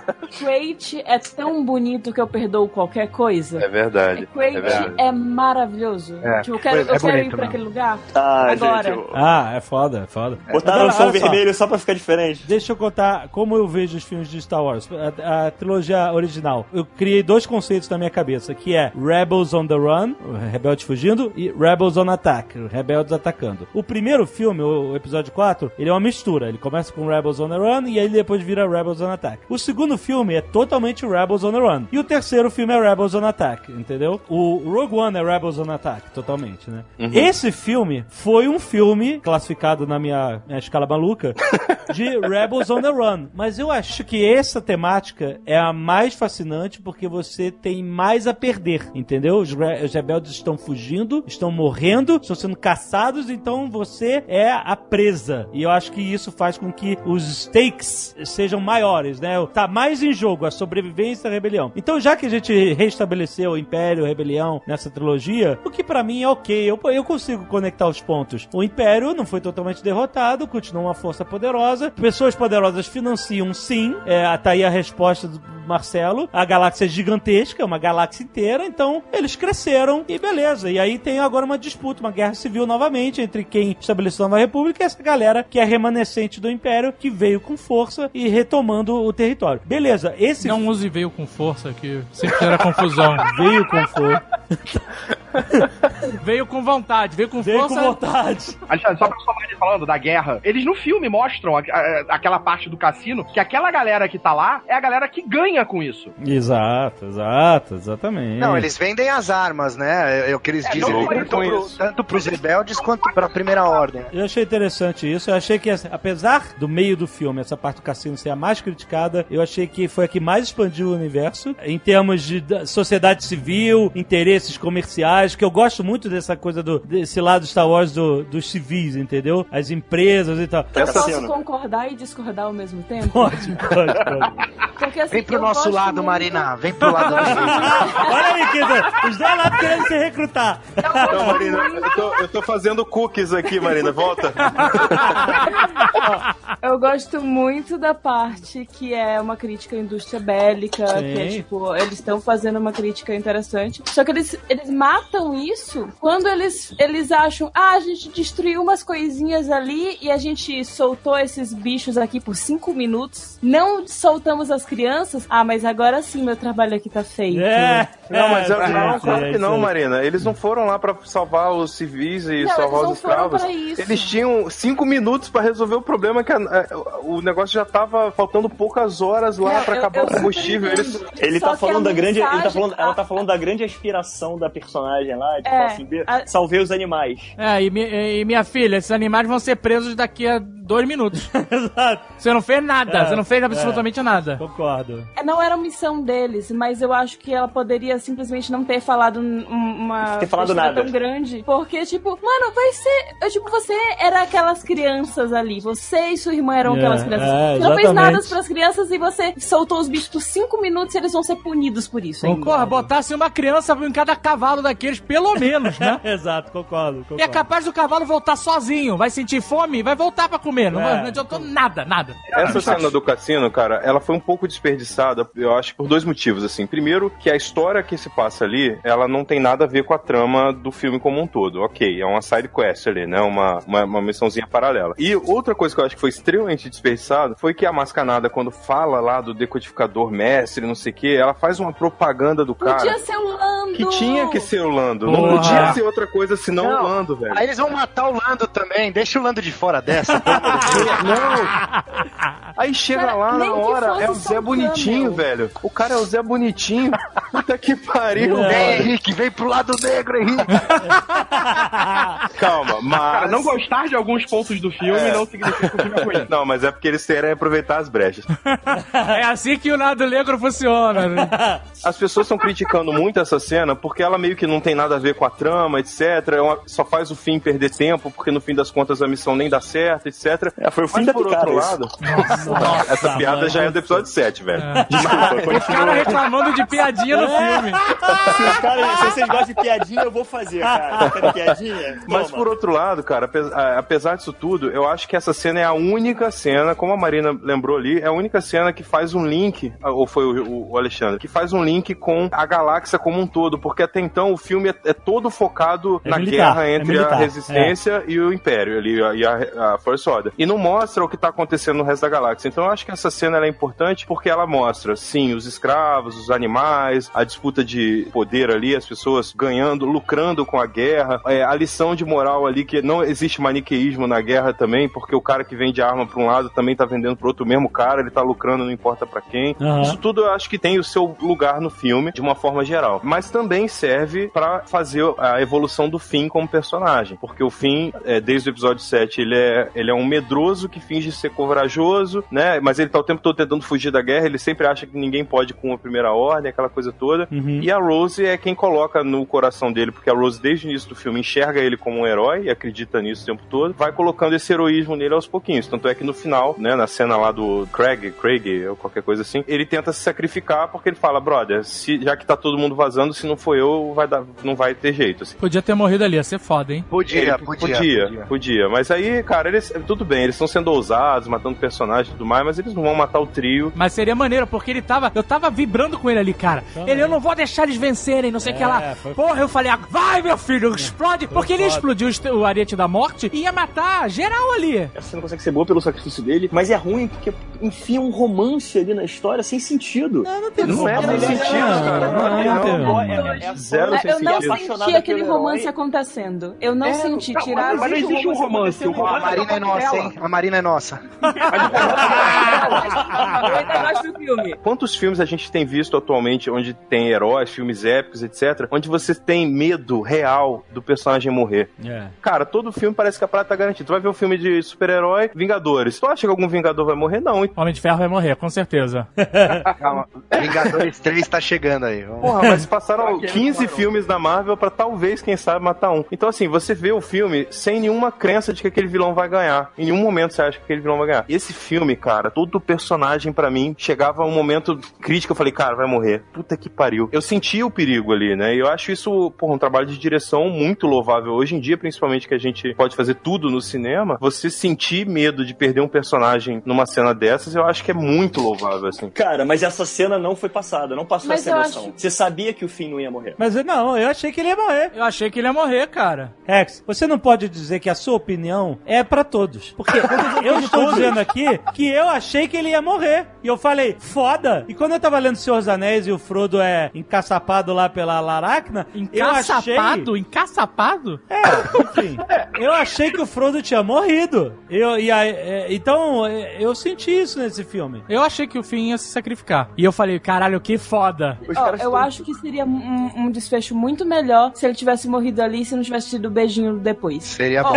ou, ou se ele fosse resgatado e não tivesse o beijinho. Pô, mas se ele fosse resgatado, ia ser o segundo filme que o cara termina numa bolha de médica, né? Na minha opinião. E o beijinho mais- foi dela, Na minha não foi opinião- dele. é, Na minha opinião, ia ser muito mais foda se o cara fosse disposto a se sacrificar, alguns achando que ele realmente ia morrer, ou seja, e de repente a mulher entrasse no meio e se sacrificasse no lugar dele. Se a japonesa Ah, tivesse batido e entrado na né? área. Aí, aí é clichê demais também. Aquelas naves merda, como é que ela ia dar um boost na nave a passar dele? Era melhor clichê do que chegar e eu salvei Não. você, seu bobinho, porque eu protejo as coisas que eu amo, porque eu sou sua fã, e dá um beijo na boca. Primeiro que eu queria falar, só que eu tô me sentindo a Ray, que o Marcelo e o Rex estão me tentando me levar pro lado negro, mas eu gostei do filme. Eu quero deixar isso bem claro. Eu gostei do filme, eu tenho problemas com ele, mas, tipo, apontar erros ou coisas que eu não gostei não quer dizer que eu não gostei do filme, ok? ok. Chupa, Rex! Mas olha só, na internet de 2017, isso significa que você não gostou do filme. É, pra- exato. Que você, aliás, que você odiou o filme. Quem gostou não tem Não existe meio termo. Quem Eu gostou nunca vou conseguir ganhar da internet. Já começa por aí. Então, vamos passar pro próximo, que é tipo, o romance da Rose do Finn saiu do nada. Poderia ser um abraço ali depois que É, ela saiu. podia. Poderia É ser o mesmo discurso, um abraço, tipo, oh, estou feliz, meu amigo. É. Mas Marina, você acha que foi um romance? Eu acho que a, a Rose, ela admira o, o Finn desde a primeira vez que eles se veem, assim. Então, Então, eu acho que é muito mais um crush dela por ele do que um romance. Então, eu admiro a Marjorie lá do Game of Thrones, mas quando eu bati uma foto com ela, eu não dei um beijo na boca dela. Passa dois, três dias com ela pra ver se no final tu não vai estar querendo dar um beijo. Porra. Não, mas olha Então, só. mas não vamos me botar nessa situação, não vamos botar Não tem lógica. Salva meia dúzia de escravo do lado dela que eu quero ver se tu não vai querer. Marina, Pô. você não concorda que foi um romance forçado? concordo que foi um romance forçado. Sabe o que, que eu achei? Quando eu vi a Rose a primeira vez, que a irmã dela morreu lá, que a gente não sabia que era irmã dela, eu achei que ela era um personagem gay do filme. Por ter essa característica um pouco mais inclusiva, né? A irmã dela mostrou o amuleto, a gente não sabia que era irmã, Ah, né? você achou que era um casal. É, eu achei que era um casal, exatamente. Aham. Aí eu, depois ela explicou, era minha irmã. Eu falei, ah, ok, beleza. E aí, isso, por conta disso, por eu ter ficado com essa impressão na minha cabeça, Ah. esse romance pra mim ficou estranho, mais ainda, sabe? Ué, ela- Que eu sempre faço assim, mas ela não era namorada, não, era só irmã. Mas ela não podia ser bi também, pô? Não, pô, ela pode ser Não, o que ela quiser, alienígena, assim, inclusive. Sabe uma coisa que me satisfez um pouco, né? Assim, a Disney vendeu a ideia quando eles estavam divulgando Star Wars. Peraí, uma coisa que o quê? Uma coisa que me deixou um pouco assim, é, eu eu não sei definir, só sei o que sentir. Caraca. É, não tô Se você não sabendo. consegue se expressar com palavras, você tá no programa errado, cara. Quando ela começou a divulgar os personagens, e elas apresentaram aquela mulher que ficou no comando depois que a Leia A ficou Holdo. na, na Mad Bay. Holdor. É, Hold the door. Aí quando apresentaram o, o Holdor ali, Nossa, tu tá insistindo nisso. Como se fosse uma piada engraçada. tô- tô- é, é- é piada, agora é só É, piada. Léo, é, é só piada não. Isso foi piada, isso foi vergonha, Léo. Mantém. Como é que você fazia, Rex, pra passar vergonha quando não tinha internet? Você já fez essa pergunta outra vez, tá? Já, não repete. Aí depois reclama que Star Wars tem muita piada. Não, eu tô fazendo piada agora, você gosta de piada? Então, quando eles apresentaram a Holdo, eu tava Eles anunciaram que ela ia ser a primeira personagem gay da história, que Star Wars ia explorar isso, que ia ser uma coisa diferenciada, cacete a 4. E o filme passa a mulher, apresenta ela na história, nenhuma vez fica nenhuma menção de nada do que, que era definido que ela era ou não. Tudo bem, até um final foda, ok? Mas, sabe, acabou, morreu ali, entendeu? Então teve toda uma divulgação que a Disney fez, vamos apresentar a personagem mas- gay da história, inclusão. Mas o Rex, isso Pra acontece. chegar no final e não ficar nada Mas acontece isso porque pode ter sido cortado alguma cena. E, e aí Mas eu é entendo o que ele tá falando, né? Porque é marketing excessivo, né? Mas, o Rex, o marketing é um, é um departamento, o diretor e criação Ah, mas é eu outro. entendo o que ele tá falando, porque, ok, que são departamentos separados, mas eles estão com o mesmo objetivo, né? Ah, mas e aí quando cara- você vende um negócio, e- sei É, lá. Mas é. Isso não é um problema pro filme, Cara, olha só, Sabe qual é o maior problema, na minha opinião? É ela ser uma militar e tá de salto agulha e vestido até o pé. Tá, É porque é mas nobre, isso já, já cara. tinha na Mon Mothma. Né? Mobilidade, né? Aquela roupa ali não, não ajudava nisso. Tanto que a Leia se veste bem diferente. Uma roupa bem mais militar. O gay, ele precisa provar que é gay pra ser gay. Se, se o, Não, não se é a eu Disney falou que ela é gay e você sabe que ela é gay e ela tá lá no filme, pronto, ela é Ah, gay. tem isso também, Tipo, né? ela não precisa beijar uma mulher pra você e falar, ah, ela é gay mesmo. Não, crer, né? Pode crer. Agora sim, agora sim esse marketing funcionou. Mas precisa fazer uma campanha. Exatamente por isso, mas também você não precisa fazer uma campanha pra dizer que vai introduzir um personagem gay. Mas não fizeram, não foi campanha. Foi a notícia que soltaram, uma nota. Eu quero falar rapidamente aqui sobre a, a parte. Eu esqueci que ia falar, caralho. Do cassino. Lembrei. Do cassino. Do cassino. Desculpa, vai. Eu quero falar rapidamente aqui a parte do cassino. Eu achei a parte muito longa, realmente. É, eu acho que aquela side quest poderia ter sido menor. Se tivesse o Lando, como a Marina falou, meu irmão, ia ser uma comoção. Imagina se aparece o Lando com a florzinha vermelha. ser só aquele camel, aquele Nossa, cara no, jogando cara, eu ia jogar a dados. cadeira na tela, meu. Eu ia levantar, puxar com a poltrona eh, com eh, chess long lá. De felicidade, meu irmão. Puta que pariu. Ia ser demais, cara, demais. Se ele só aparecesse na cena no, do cassino jogando, já seria foda. Pode ser que ele ter, eles podem ter guardado ele pro episódio 9. Pode ser. Agora, eu- é, agora aqui, o personagem do Benício Del Toro, eu achei uma merda. Eu achei maneiro. Total. Não, achei uma cheio de trezentinho. Primeiro, por que, que ele não era um alienígena, pra começar? Porque só tem humano, é hegemonia humana Ah, agora. essa coisa dos- Cadê a inclusão de alienígena? Um alienígena Não, não tem. né? Eu acho que deveria. Se, se fosse manter aquele personagem em vez do Lando, que seria maravilhoso, imagina o cara de capa no cassino. Que coisa fantástica. Quem é que pode usar A uma mesma capa? capa, né? É a mesma capa, né? Pense. Puta, aquele bigodinho. Nossa, cara, ia ser demais. Com a flor. Cadê que o diferencial é a flor? O que eu achei meio fraco naquele cassino é porque, tipo assim, eu acho assim, lógico, são outros planetas e tudo mais, mas que o Lucas ele tinha criado uma identidade visual pra tudo, tá? Desde o episódio 1. Ah, não. Você não vai falar de identidade visual de Jorge Lucas, que fez o episódio 4, 5, 6, depois fez 1, 2 e 3. Fez ao contrário. O mundo girou ao contrário. O mundo do super-homem. É, eu achei muito humanizado aquele cassino, entendeu? Eu achei muito. É, assim, ficou bem claro que foi uma tentativa de James Bond ali, né? Sim, virou smoking, virou, sabe, tinha gravata, tinha, sabe, tinha todo um estilo de roupa, de ambiente, assim, que Você vê, se fosse um cara de capa, seria muito mais foda. quebrou muito o universo Star Wars ali, sabe? Eu não achei, Achei que que quebrou, expande. achei interessante como uma expansão, porque enquanto tem lugares no mundo hoje em guerra, caindo aos pedaços, sendo destruídos, detonados, tem gente rica se, se fartando. Esse eu não achei um Eu problema acho eu real. tô falando do visual do É, o visual eu achei muito era- humano. Eu achei Então. muito Monte Carlo demais, muito paletó demais, muito Mas vestido tem um longo. propósito, Rex. Ficou muito Hollywood ali, demais, demais, demais. Foi muito Monte Carlo ao extremo ali. É, Hollywood é Monte Carlo, exagerado. agora não é, tem um Não, propósito. não, Você entendeu o que eu dizer, pô? O propósito é justamente porque é uma crítica ao nosso mundo, à nossa indústria bélica. Pô, Não, a é- crítica eu entendi. Eu tô falando Não, mas é A justamente pra ficar mais A claro, estética, eles exato. maparam a estética do nosso mundo. Cara, eu não olho nem por aí, não. Eu penso o seguinte: a, a primeira Primeira Ordem, assim como o Império, ela era é, extremamente xenofóbica, né? Você não vê alienígenas no Império nem no, na Primeira Ordem. É, o Império, inclusive, fez clones, né, malandro? E o, ali no cassino você vê várias raças alienígenas, mas todas elas estão, de certa forma, vestidas e, e atuando como humanas. Ou seja, pra mim, ali são os aliens tentando se enquadrar no sistema do, do- da primeira ordem do Império, que é tipo, cara, eu não sou humano, mas eu me visto como humano, eu ajo como humano. Pra mim, eu encaro mais dessa forma. Não, a estética. De tentar forçar pros alienígenas que sejam esteticamente humanos, entendeu? Eu entendi, mas o que eu falei assim, eu achei muito próximo do, do nosso real, o, o visual. É, eu entendi o que você quis dizer. Entendi. Entendi. Tatooine, falar assim. Tatooine, que é exatamente a cidade que tem lá na Tunísia, tudo bem. Não, cara. Tem problema. Eu, eu Ah, pra Eu não pensar. tô burro assim, cara. Eu entendo o que eu tô dizendo, cara. Eu estou Eu não- falando Nabu, Nabu, que é lá na Itália, também tá tranquilo. Ele achou muito terreno. É, eu entendi o que você quis dizer. Era muito terra aquilo ali, não tinha coisa alienígena. Quando mostra aquela, aquela boatezinha no episódio 1, ela tem uma identidade visual quando aparece ali em Coruscant. As roupas das pessoas na rua em Coruscant é um estilo de roupa mais alienígena. Não, eu entendo, que- eu entendo bem o que você tá falando, porque no Blade Runner, eh, a roupa do, do Harrison Ford me incomodou, por exemplo. Eu entendo o que você tá falando. Faz sentido a sua crítica, nessa vez, Rex. Tô brincando. Tô brincando.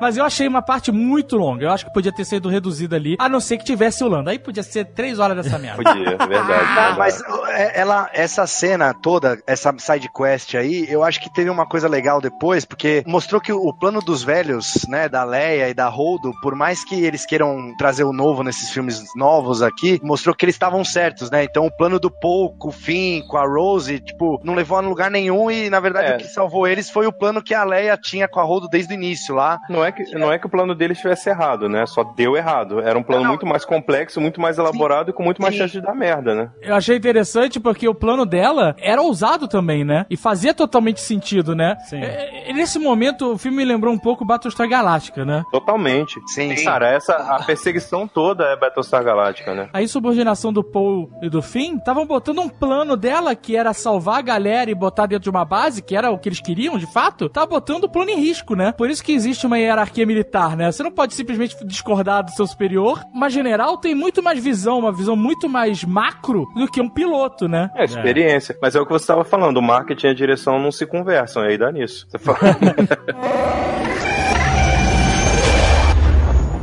O que eu achei interessante de tudo isso, porque também é outro ponto de crítica assim, puta, mó side quest e tal, e aí não deu em nada. Na verdade, esse filme todo é sobre fracasso. E o que o Yoda fala, né? O fracasso Uhum. é o maior professor. E é interessante você ver como eu tava vendo o filme e chegou a certa parte, assim, um terço do filme, eu falei assim, pra mim mesmo, eu não faço ideia do que vai acontecer. Uhum. Mesmo quando aparecia, quando eu achava que eu ia ser decepcionado por alguma decisão clichê, morreu o Snoke. Eu não sei mais o que vai acontecer. Aí de repente morreu o Snoke, toca música de, de heroísmo, e aí ele come, o, o Kylo começa a lutar com a Rey. Ih, não, não faça isso, isso ser uma merda isso acontecer. Mas aí não, o Kylo tava querendo virar o jogo pro lado dele. Opa, não sei mais o que vai acontecer. Achei que o Finn ia morrer, não sei mais o que vai acontecer. E aí a, a imprevisibilidade desse filme foi o que me deixou muito fascinado, incluindo o fato deles falharem, do Finn falhar na missão dele, do Paul falhar na insurreição dele, porque todo mundo tava aprendendo com os fracassos, porque todo mundo tava desesperado. Mostrar que uma missão falhou mostra que eles estão desesperados. Cara, até a Leia falha, cara. Até a Leia que fala, usa aí o meu código e manda uma mensagem pra galáxia toda e chama quem puder ajudar pra salvar a gente desse buraco. Exato. Não, e a vitória inicial do Paul, ela é uma derrota. É, deixou eles mais vulneráveis porque acabou toda a, a- a frota de, de bombardeiros, que aliás finalmente consegui chegar nos bombardeiros. Puta que pariu, foda pra caralho os bombardeiros, cara. Caraca, eu adoro. o que eu achei foda desse filme é que ele trouxe elementos novos, O ele Carlos mostrou gosta. coisas novas. Os bombardeiros, o George Lucas desde o início ele falava aquele a posição de artilharia da Millennium Falcon são as posições de artilharia dos bombardeiros da Segunda Guerra. O primeiro corte do filme que eles ainda não tinham tudo só pra dar um look em fio, ele colocava as cenas Cenas da... de bombardeio de, de Segunda Guerra Mundial com os caras artilheiros atirando é, nas paradas. Aí os bombardeiros vêm com aquele look de avião de Segunda Guerra Mundial, com aquela torre de bombas muito foda. Aliás, outras críticas, eu vi pessoas que não sei se elas conseguiram captar, criticando que a garota tava com as comportas abertas e ela não foi sugada pro espaço. Gente, pelo amor de Deus, todo o hangar de Star Wars é aberto pro espaço. Tem um campo de força ali, gente. Pelo amor de Deus. Ali embaixo também tem um campo de força que, senão todo mundo era sugado quando abria. Quando você viu que a nave toda era aberta por dentro. Aliás, você viu que esses bombardeiros são uma evolução da B-Wing, cara? É, uma boa evolução da B-Wing, exatamente, do caralho. Que era, uma bombarde... era um bombardeiro também. E aí, E eu tava as- conversando com o Rex sobre a, a velocidade do bombardeiro, o Rex. Por que, que o bombardeiro não chega nunca na parada a um por Não, hora? bombardeiro não. Eu tô falando não bombardeiro, ah, os bombardeiros. Tô falando daquela nave gigante quando a Que Super bomba. Snoke tá caçando. Não, eu tava- eu tava falando da Super Snoke caçando eles. Eu falei, eu não entendi até agora aquela Super Snoke caçando eles a 2 por hora. Não, mas No peraí, peraí, peraí. peraí. Mas ele é isso fala, que eu falei. é, Você confundiu a nave que eu tô falando. As naves são menores e mais rápidas. Ele fala isso no filme. É, é tipo um carro. Você tem um Gol e, e o outro tem uma Ferrari. Tu vai querer perseguir? Não vai conseguir, velho. Cientificamente isso não faz sentido nenhum. Mas também não faz sentido nenhum ter explosão no espaço, então você não tem argumento. Não, é- não existe física só, Exato, né? Ela foi um início muito. Primeiro, tem o Paul destruindo a, a todas aquelas torretas lá. E foi maneiríssimo, hein? Ele, É, ele uma nave sozinha, pequenininha, ir lá e destruir a- a- as defesas É. de proximidade da nave, achei foda. Justamente, justamente. Foi legal, mas é, tem aquelas piadinhas dele com o Hanks, né? O Hanks. Ah, eu, Ah. adoro, eu adoro, eu adoro quando os vilões são ridicularizados. Eu, eu gostei. Essa piada eu gostei. É, essa eu também gostei. Tipo, apesar das outras do O cara Hanks, tava eu no Stolen, eu achei isso, Mas- eu achei- não achei isso ruim. Tinha um propósito pra aquilo ali tá acontecendo. Então, assim, diferente dos outros que aconteceram a torto direito por sentido nenhum. Mas eu Agora, a Anakin Darth Vader, melhor piloto da galáxia, my ass, né? Porra, eu, pô, tá dando cavalo de pau com, com o X-Wing, maluco. Ah, caraca, só faltou o barulhinho da derrapada. realmente. Foi bonito. Ah, foi é bonito. aquela parada, ele é o melhor piloto que já existiu. Então, achei foda o início bem ação, bem maneiro. Eu sentia aquela garota, a garota lá, que era irmã da Rose, né? É, morrendo lá com o cara Vamos chamar ela morrendo. de Margarida. A Daisy. Paige o nome dela, não é? A Paige, é. Eu senti o drama, parecia até uma cena de final de filme, não de início, não. Os caras, caralho, estão morrendo, tá tudo pegando fogo, tá todo mundo caindo. A E aí, mulher o Paul botando uma puta pressão. Exato. Beija agora, não sei o que lá. Ah, e ela batendo com o pé na escada pra cair o controle remoto, pegando ali. Pô, foi muito maneiro, cara. A gente falou que o Paul, sendo impulsivo, acabou fodendo todo mundo porque acabou com as frotas de bombardeiros, mas o Dreadnought lá, o encoraçado, ia atirar na nave da Leia, de todo mundo. Mas ia atirar porque a Leia falou assim: beleza, conseguimos, salvamos a base, o pessoal conseguiu escapar, vambora. E aí o Paul falou: vambora não. Ele desligou o rádio e começou o ataque Ah, sozinho. ah, porque se eles tá. tivessem dado o Ah, jump, verdade. eles tinham escapado. É verdade, tinha escapado. Não ia antes. adiantar, porque eles estavam perseguindo eles pelo jump. Sim, mas ninguém forma. sabia disso naquele momento. Naquele momento ninguém sabia. Até então ninguém sabia e não ia ter tiro nenhum aquela hora. É. E aí- eles teriam muito mais tropas pra se defender. Porque eles perderam uma porrada de X-Wings naquela batalha também, não foram só bombardeios. concordo. E a partir daí, quando eles pulam pro hyperspace, depois chega a frota imperial e vê que eles estão seguindo os caras pro hyperspace, e aí chega a super nave do Snow. Qual o nome dessa nave, na real? É The Supremacy. A supremacia. Isso, Aí Supremacy. sim, hein? É, É. Belo nome, belo nome. Quando chega a Supremacy, eu achei muito maneiro que se estabeleceu uma cena de perseguição muito a la Battlestar Galactica, como o Azaghal falou. E assim, não é ridículo as naves estarem sendo perseguidas no espaço. É, faz sentido. As naves eram mais rápidas, porque eram menores que aquelas super naves, e as TIE Fighters não podem ir muito longe do- da- das suas naves mães, porque elas têm combustível limitado e, e, e elas precisam do apoio. E, e se elas ficassem isoladas, elas iam tomar pau das baterias é, das, das Capital Ships dos rebeldes. Então, essa cena foi muito interessante porque foi uma perseguição de navios, uma perseguição, né? Como se fossem navios perseguindo, marcha lenta, mas constante, e ela tinha um deadline. O relógio tá né?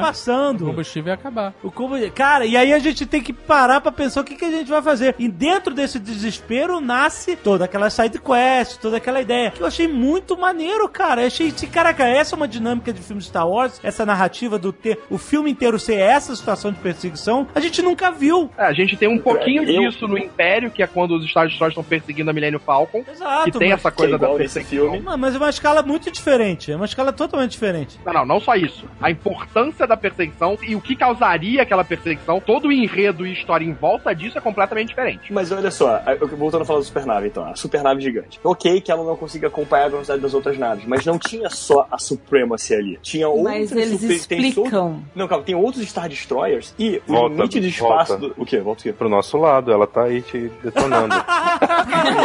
E aí o que acontece? O que acontece? Eles falam que a- as naves pequenas precisam estar conectadas com aquela. Pra poder dar o Não, jump, tudo né? bem, mas mesmo assim ainda tem uma batalhão de TIE Fighters que os caras podiam ter Mas eu usado ali. acabei de explicar que eles não podem se afastar. Não se afastar em uma, numa, quanti- numa escala absurda. Mas eles estavam torturando os caras, meu irmão. O tempo ia acabar, eles não iam conseguir fugir. Eu sei, eu sei que estavam Cara, Rex, o ok. filme fala que eles não são capazes de alcançar. Aceita, brother. É a física do Ah, e filme. quando você aceitar a explosão no, no espaço sideral, você tem que aceitar todo o resto.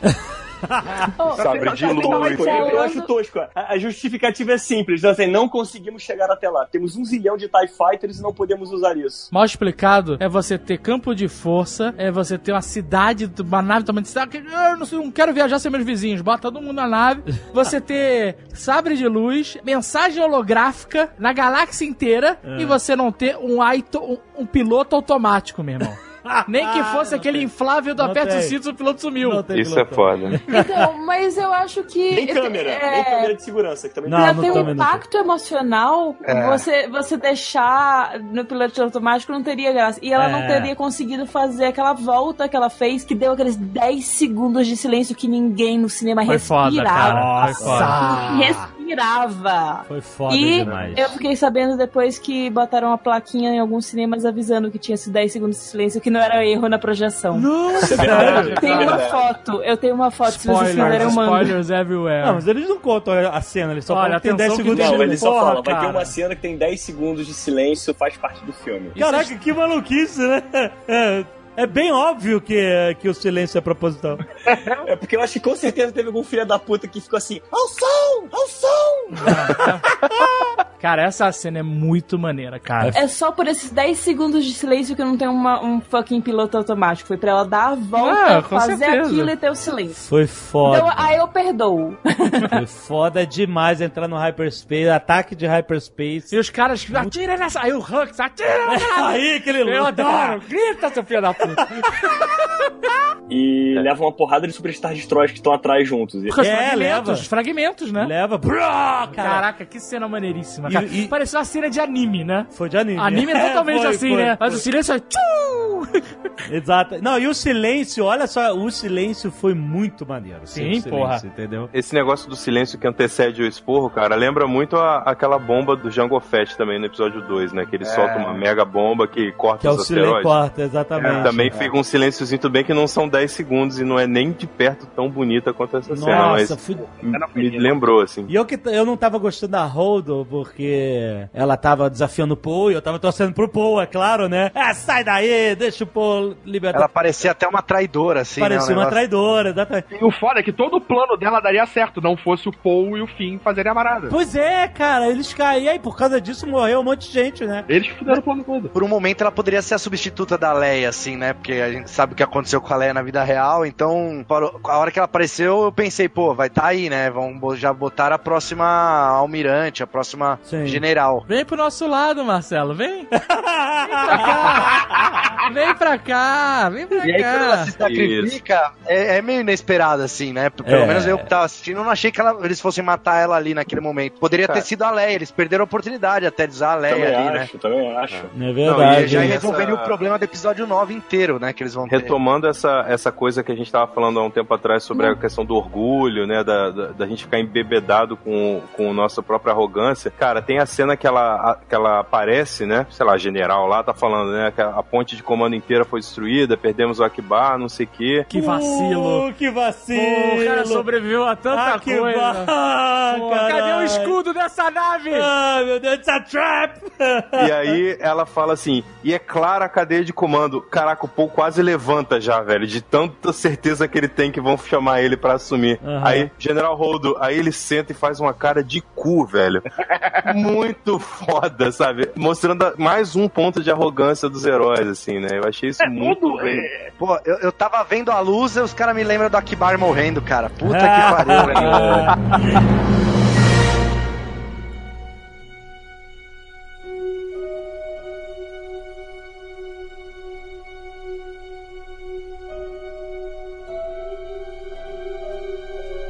Já que o Marcelo falou aí da lamentável morte do Akbar, vamos falar desse momento que explodem a ponte de comando Caraca. e a Leia sai voando passo adentro. Que, Acho que que pra mim ela tava morta mesmo. Eles iam ter matado ela. É, Eu Todo acho, particularmente, eu acho que esse deveria ter sido o fim do personagem. Ia ser uma homenagem, ó, porque esse- ela morreu, né? Então, assim, não tem o que fazer em relação a isso. Assim, eles deixaram ela viva pro próximo episódio. Como é que vai fazer? Vai ter a Leia e o Frank Underwood no avião. E o avião cai na ilha de Lost, porque Eu acho que tem algumas coisas que já estão gravadas, cara. É, né? Mas, mas eu fiquei imaginando assim: e se eles mudassem poucas coisas no filme, ia ter que mudar algumas coisas, mas se ela morresse ali, o corpo dela no espaço, indo embora pra longe, sabe? Quase virando uma estrela, ia ser um final maneiro pra personagem, impactante pra caralho, ia ser uma homenagem bonita pra Carrie Fisher, uma despedida dela, sabe, se afastando, indo pro espaço, se unindo com a força, sei lá. Eu discordo por uma coisa que chama fanservice. Eu,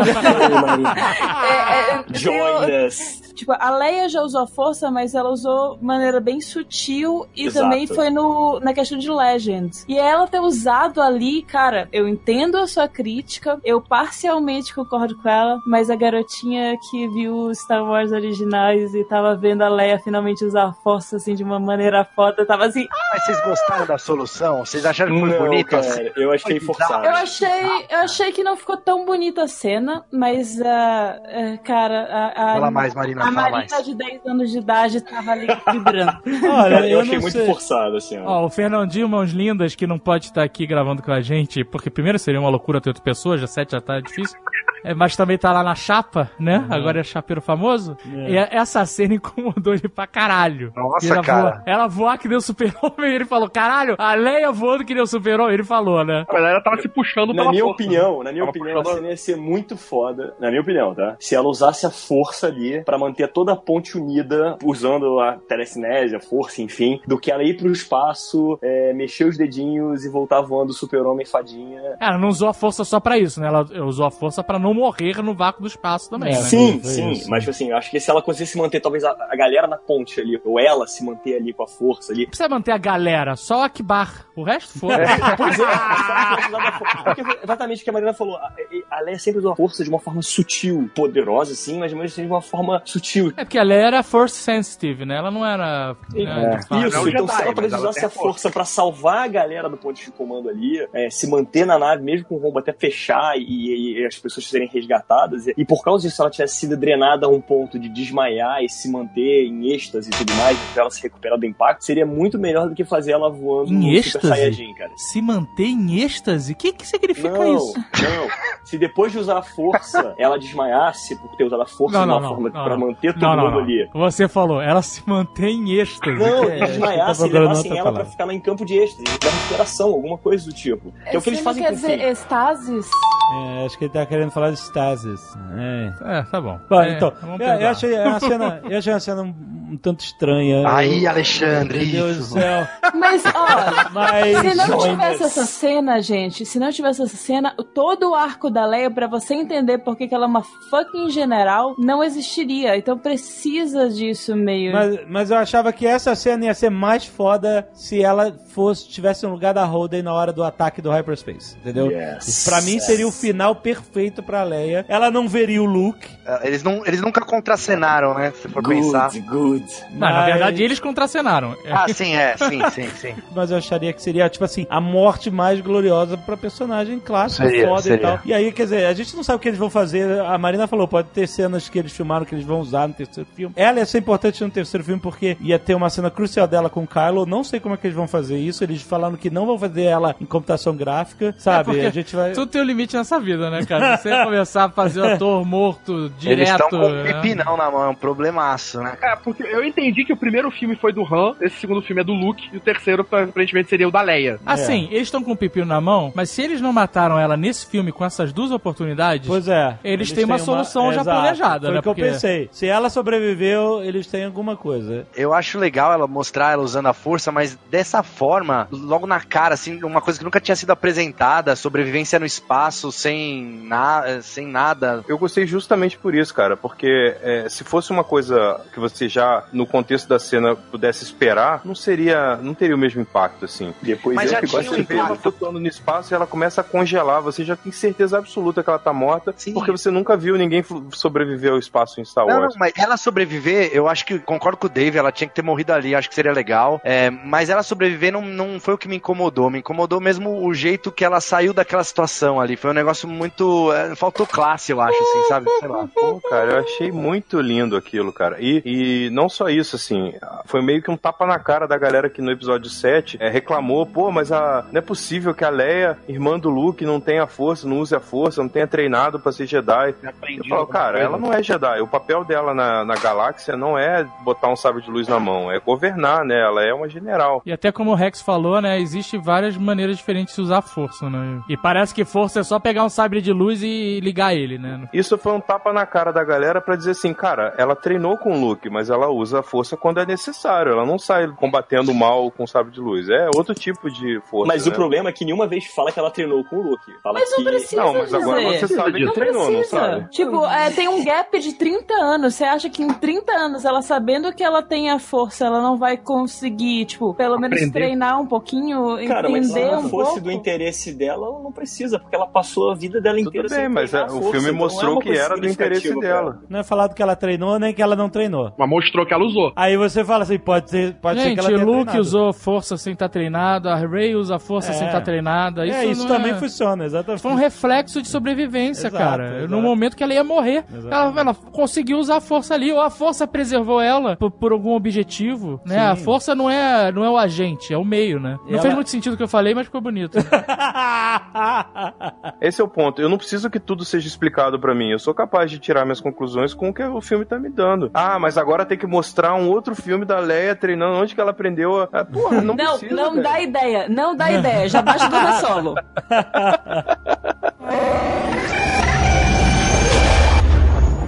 O fato é que se o Luke voltasse da ilha e se juntasse à, resistência, eles iam criar um problema muito sério pro próximo filme, porque a gente ia ter um, um canhão Jedi super poderoso e não ia precisar da Rey, né? Então Aham. o que, que eles fazem? Com, a- com ele se unindo à força, primeiro ele vira lenda, essa coisa toda que a gente já conversou, mas também ele pode ajudar a Rey a crescer como o, guia, né? Como o fantasma guia que o Obi-Wan foi pra ele. Então ele, ele vai continuar, eu acredito, né? Que ele vai continuar no episódio 9, vai aparecer menos agora, porque o episódio 8 já foi o filme dele, ele vai aparecer menos no 9, mas ele vai ter uma função importante que é o crescimento da, da Rey, né? Como personagem e a concretização de, de que ela é a nova heroína. A Ray guardou os livros, né? A Ray pegou Sim. os livrinhos lá da, da É. ilha. né? Por isso que o Yoda estourou tudo. Ah, vou estourar, Ah, sacanear esse cara.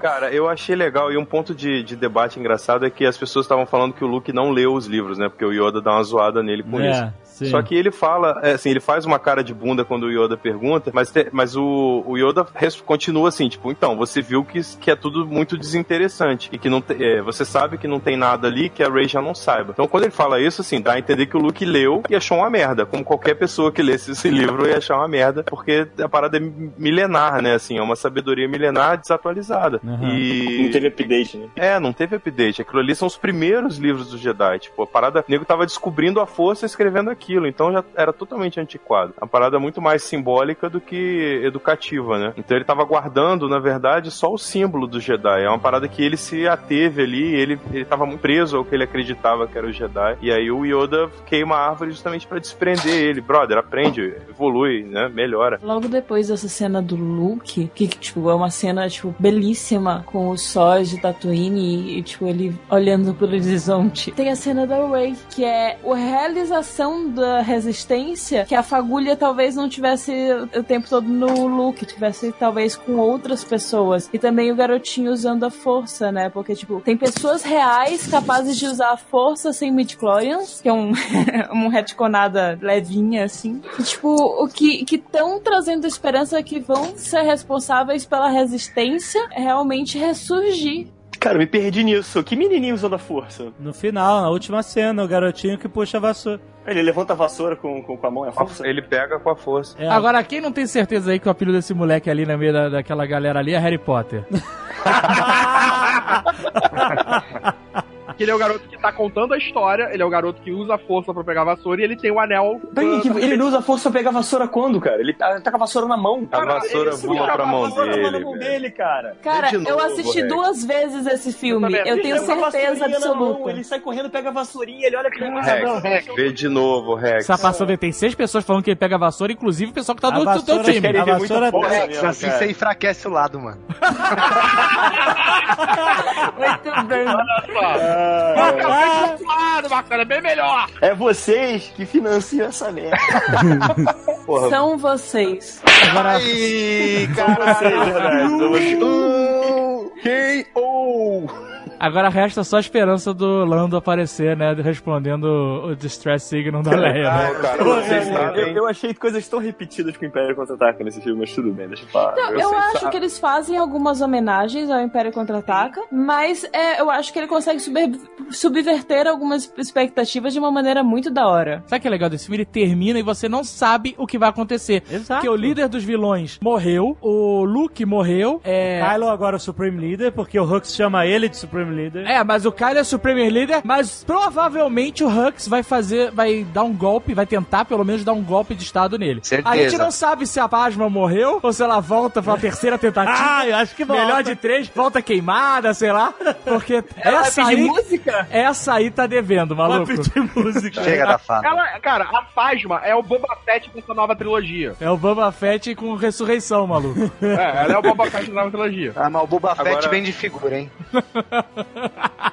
Falou quem sabe, né? Uma curiosidade interessante sobre a fase. Vocês repararam que quando a Rose atira nela, o blaster, tipo, é totalmente defletido? Nem arranha a armadura A dela? armadura dela é A Shining Até o raio da parada fica, tipo, quicando na armadura dela. Então, a armadura dela é feita com o mesmo metal da nave do Palpatine. Aquelas naves de Nabu que eram prateadas, Ah, a da Corelliana, etc. Corellian, né? Corelliana. Não, Corellia não, as de Nabu. Aquela nave da rainha que é toda prateada, cromada do episódio Ah, 1. ah, então, aquele- aquelas naves. É o mesmo metal, cara. Nubiana, né? Nubiana, exatamente. Mas no final não fez diferença nenhuma, né? Não adiantou nada. É, não é reflete laser, resistente mas não a- reflete fogo. Não é resistente à porrada do fim, né? Pelo menos. Mas pelo menos ele não bateu, ele, ele ganhou dela pelas costas, assim, né? No- ele não ganhou no pra valer, né? Pelo menos isso. A Capitã Phasma é muito fraca, cara. Não tem jeito, coitada. E Alexandre, essa cena não te lembrou de Volta pro Futuro? Por quê? dois. Quando o, o McFly pula do prédio e aí depois ele volta suspenso pelo, Ah, pelo lembrou Delore. na hora. Pois na é, o que, hora. que suspendeu ele ali que eu não entendi? Era um elevador. Uma Era plataforma conveniente. É, plataforma o botão, conveniente. não, ele caiu numa plataforma, apertou o botão e subiu. Eu achei que quando ele começou a subir era o DJ que tava na nave. Ah, tem umas coisas que a gente ignora assim que são meio malucas. Tipo, ela tava. Ela ia executar o fim e a Rose. Aí a nave espalha, ela, sei lá, é jogada pro outro lado da nave e volta com a, Volta, com a tropa tipo, marchando. Não faz sentido nenhum, né? Exato, né? Porque ela levantou e juntou a galera aí. Formação, formação. É, é. Vamos, vamos, vamos fazer uma grande entrada. É, tem um fogo ali, uma fumaça, a gente atravessa ali, vai ser irado. Vamos lá, vamos pegar esses caras. É, totalmente zoado isso, cara. Não, cara, eu não entendi porque ela simplesmente não pegou os caras como prisioneiro e levou pro, pro um lugar pra matar eles ali. Não, tinha que matar frente Porque é um todo personagem fraco. É, ela É um fraca, personagem muito fraco. né? É só pra fazer, é só pra ser Shining Chrome mesmo. Agora, olha, a gente não citou aqui um momento que eu achei muito maneiro, muito foda do filme. E primeiro, assim, tem muita gente chorando, falando que viu o filme chorou. Viu... É, calma, gente, é só um filme. Mas você pode chorar às vezes, mas não chorar toda vez que o Luke aparece, por exemplo. Chorar O- de decepção, por O exemplo. Malfátio falou, todas as vezes que o Luke apareceu, eu chorei. Ok.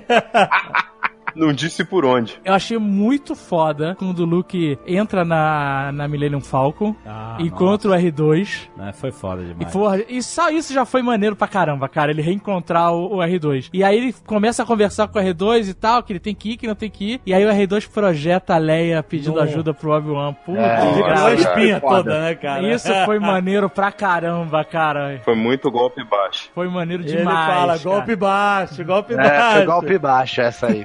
E E foi golpe baixo com o público também, né, cara? Sabendo que a Carrie Fisher morreu, tudo ainda foi uma certa homenagem, né, ao trabalho e tal. Achei foda. E, e aí que ele decide ensinar a Ray aquelas três lições lá dele, né? Ele, quer dizer, ele não, ele não passou a ser o professor, mas ele decidiu pelo menos parar de ignorar a Ray. E que ele ficou. É porque antes ele tava ignorando. É. Eu achei maneiro que mostrou ele vivendo a vida dele, tomando leite da teta da.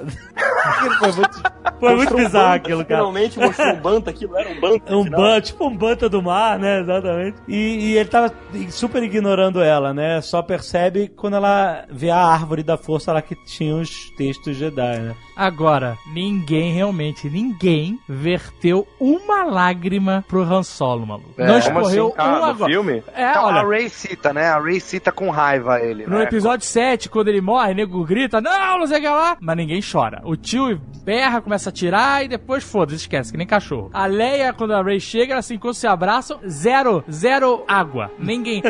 Aí chega agora, eu falei, pô, pelo menos o Luke, né, cara? Conhece o cara há- há mais tempo que a Leia, inclusive, né?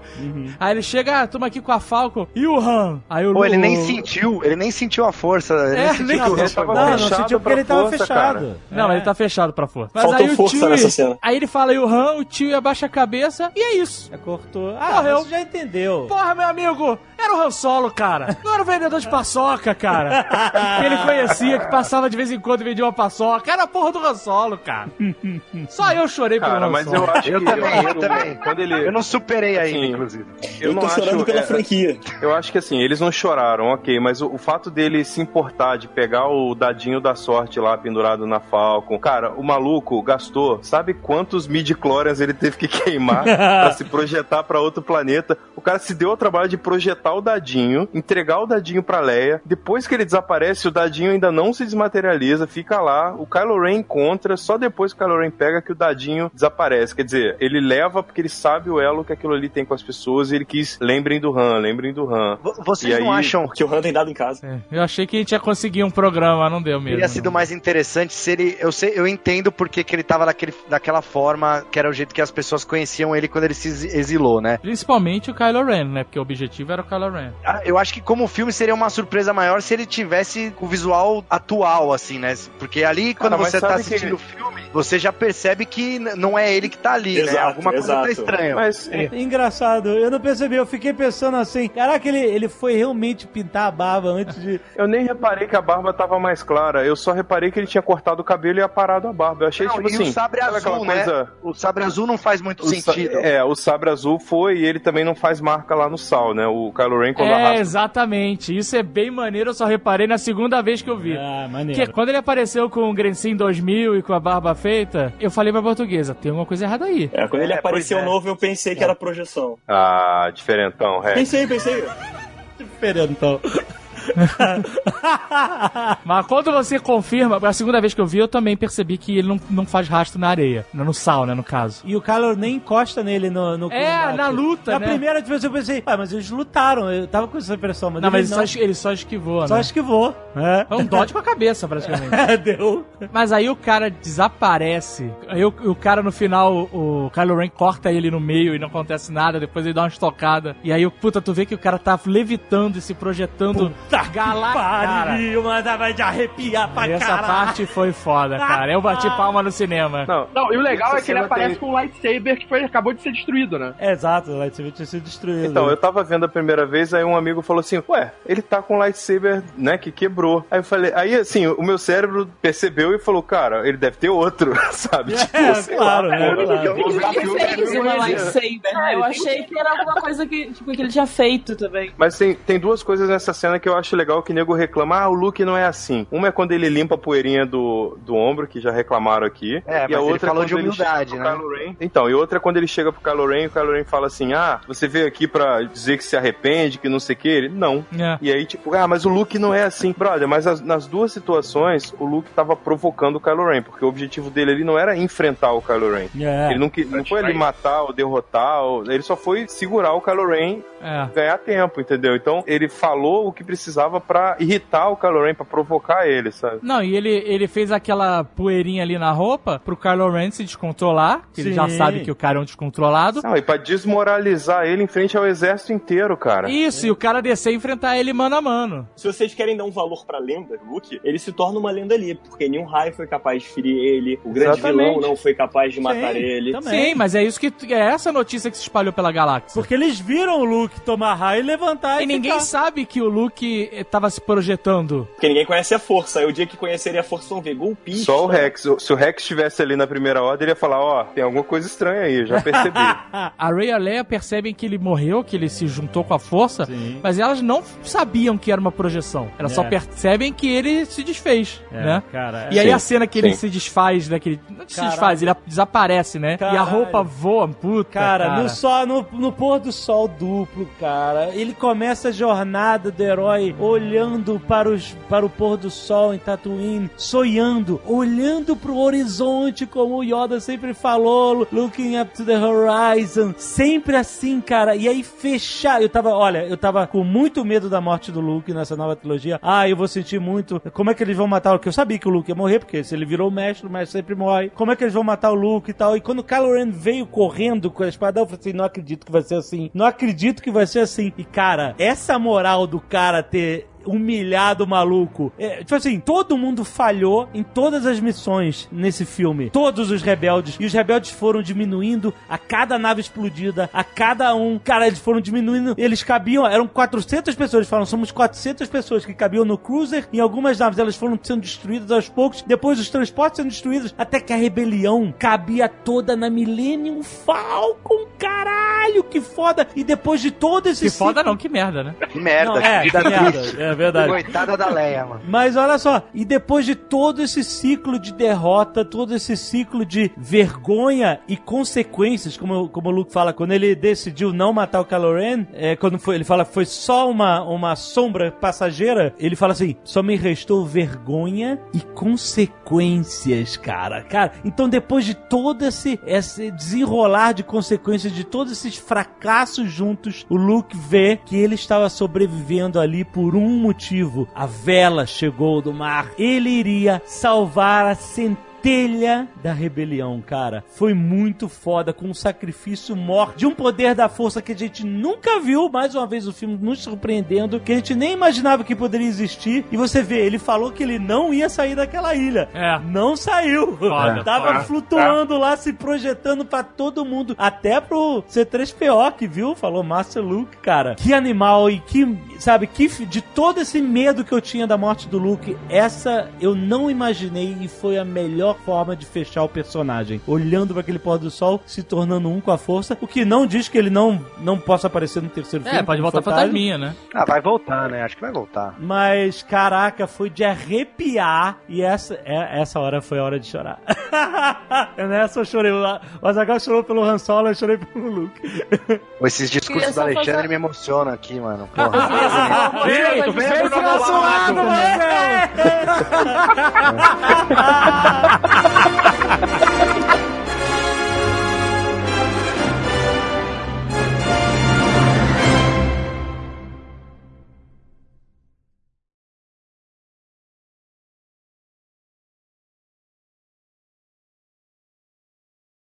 pra galera que, enfim, curte cinema de forma geral, queria convidar todo mundo a conhecer o Lord of the Quiz, que agora eu tô fazendo semanalmente um quiz nerd. Olha que bacana. Sobre cinema, quadrinhos, games, etc. Então, apareçam na Taverna do Dragão, na Barra do Rio de Ó. Janeiro. Todo domingo lá, a partir das sete da noite, teste de conhecimentos nerds. Então, galera que frequenta aí o site pode estudar pelo Jovem Nerd e extravasar lá com a gente. Obrigado, galera. Alguém tem jabá? Eu trabalho pra eles, então como eu vou fazer?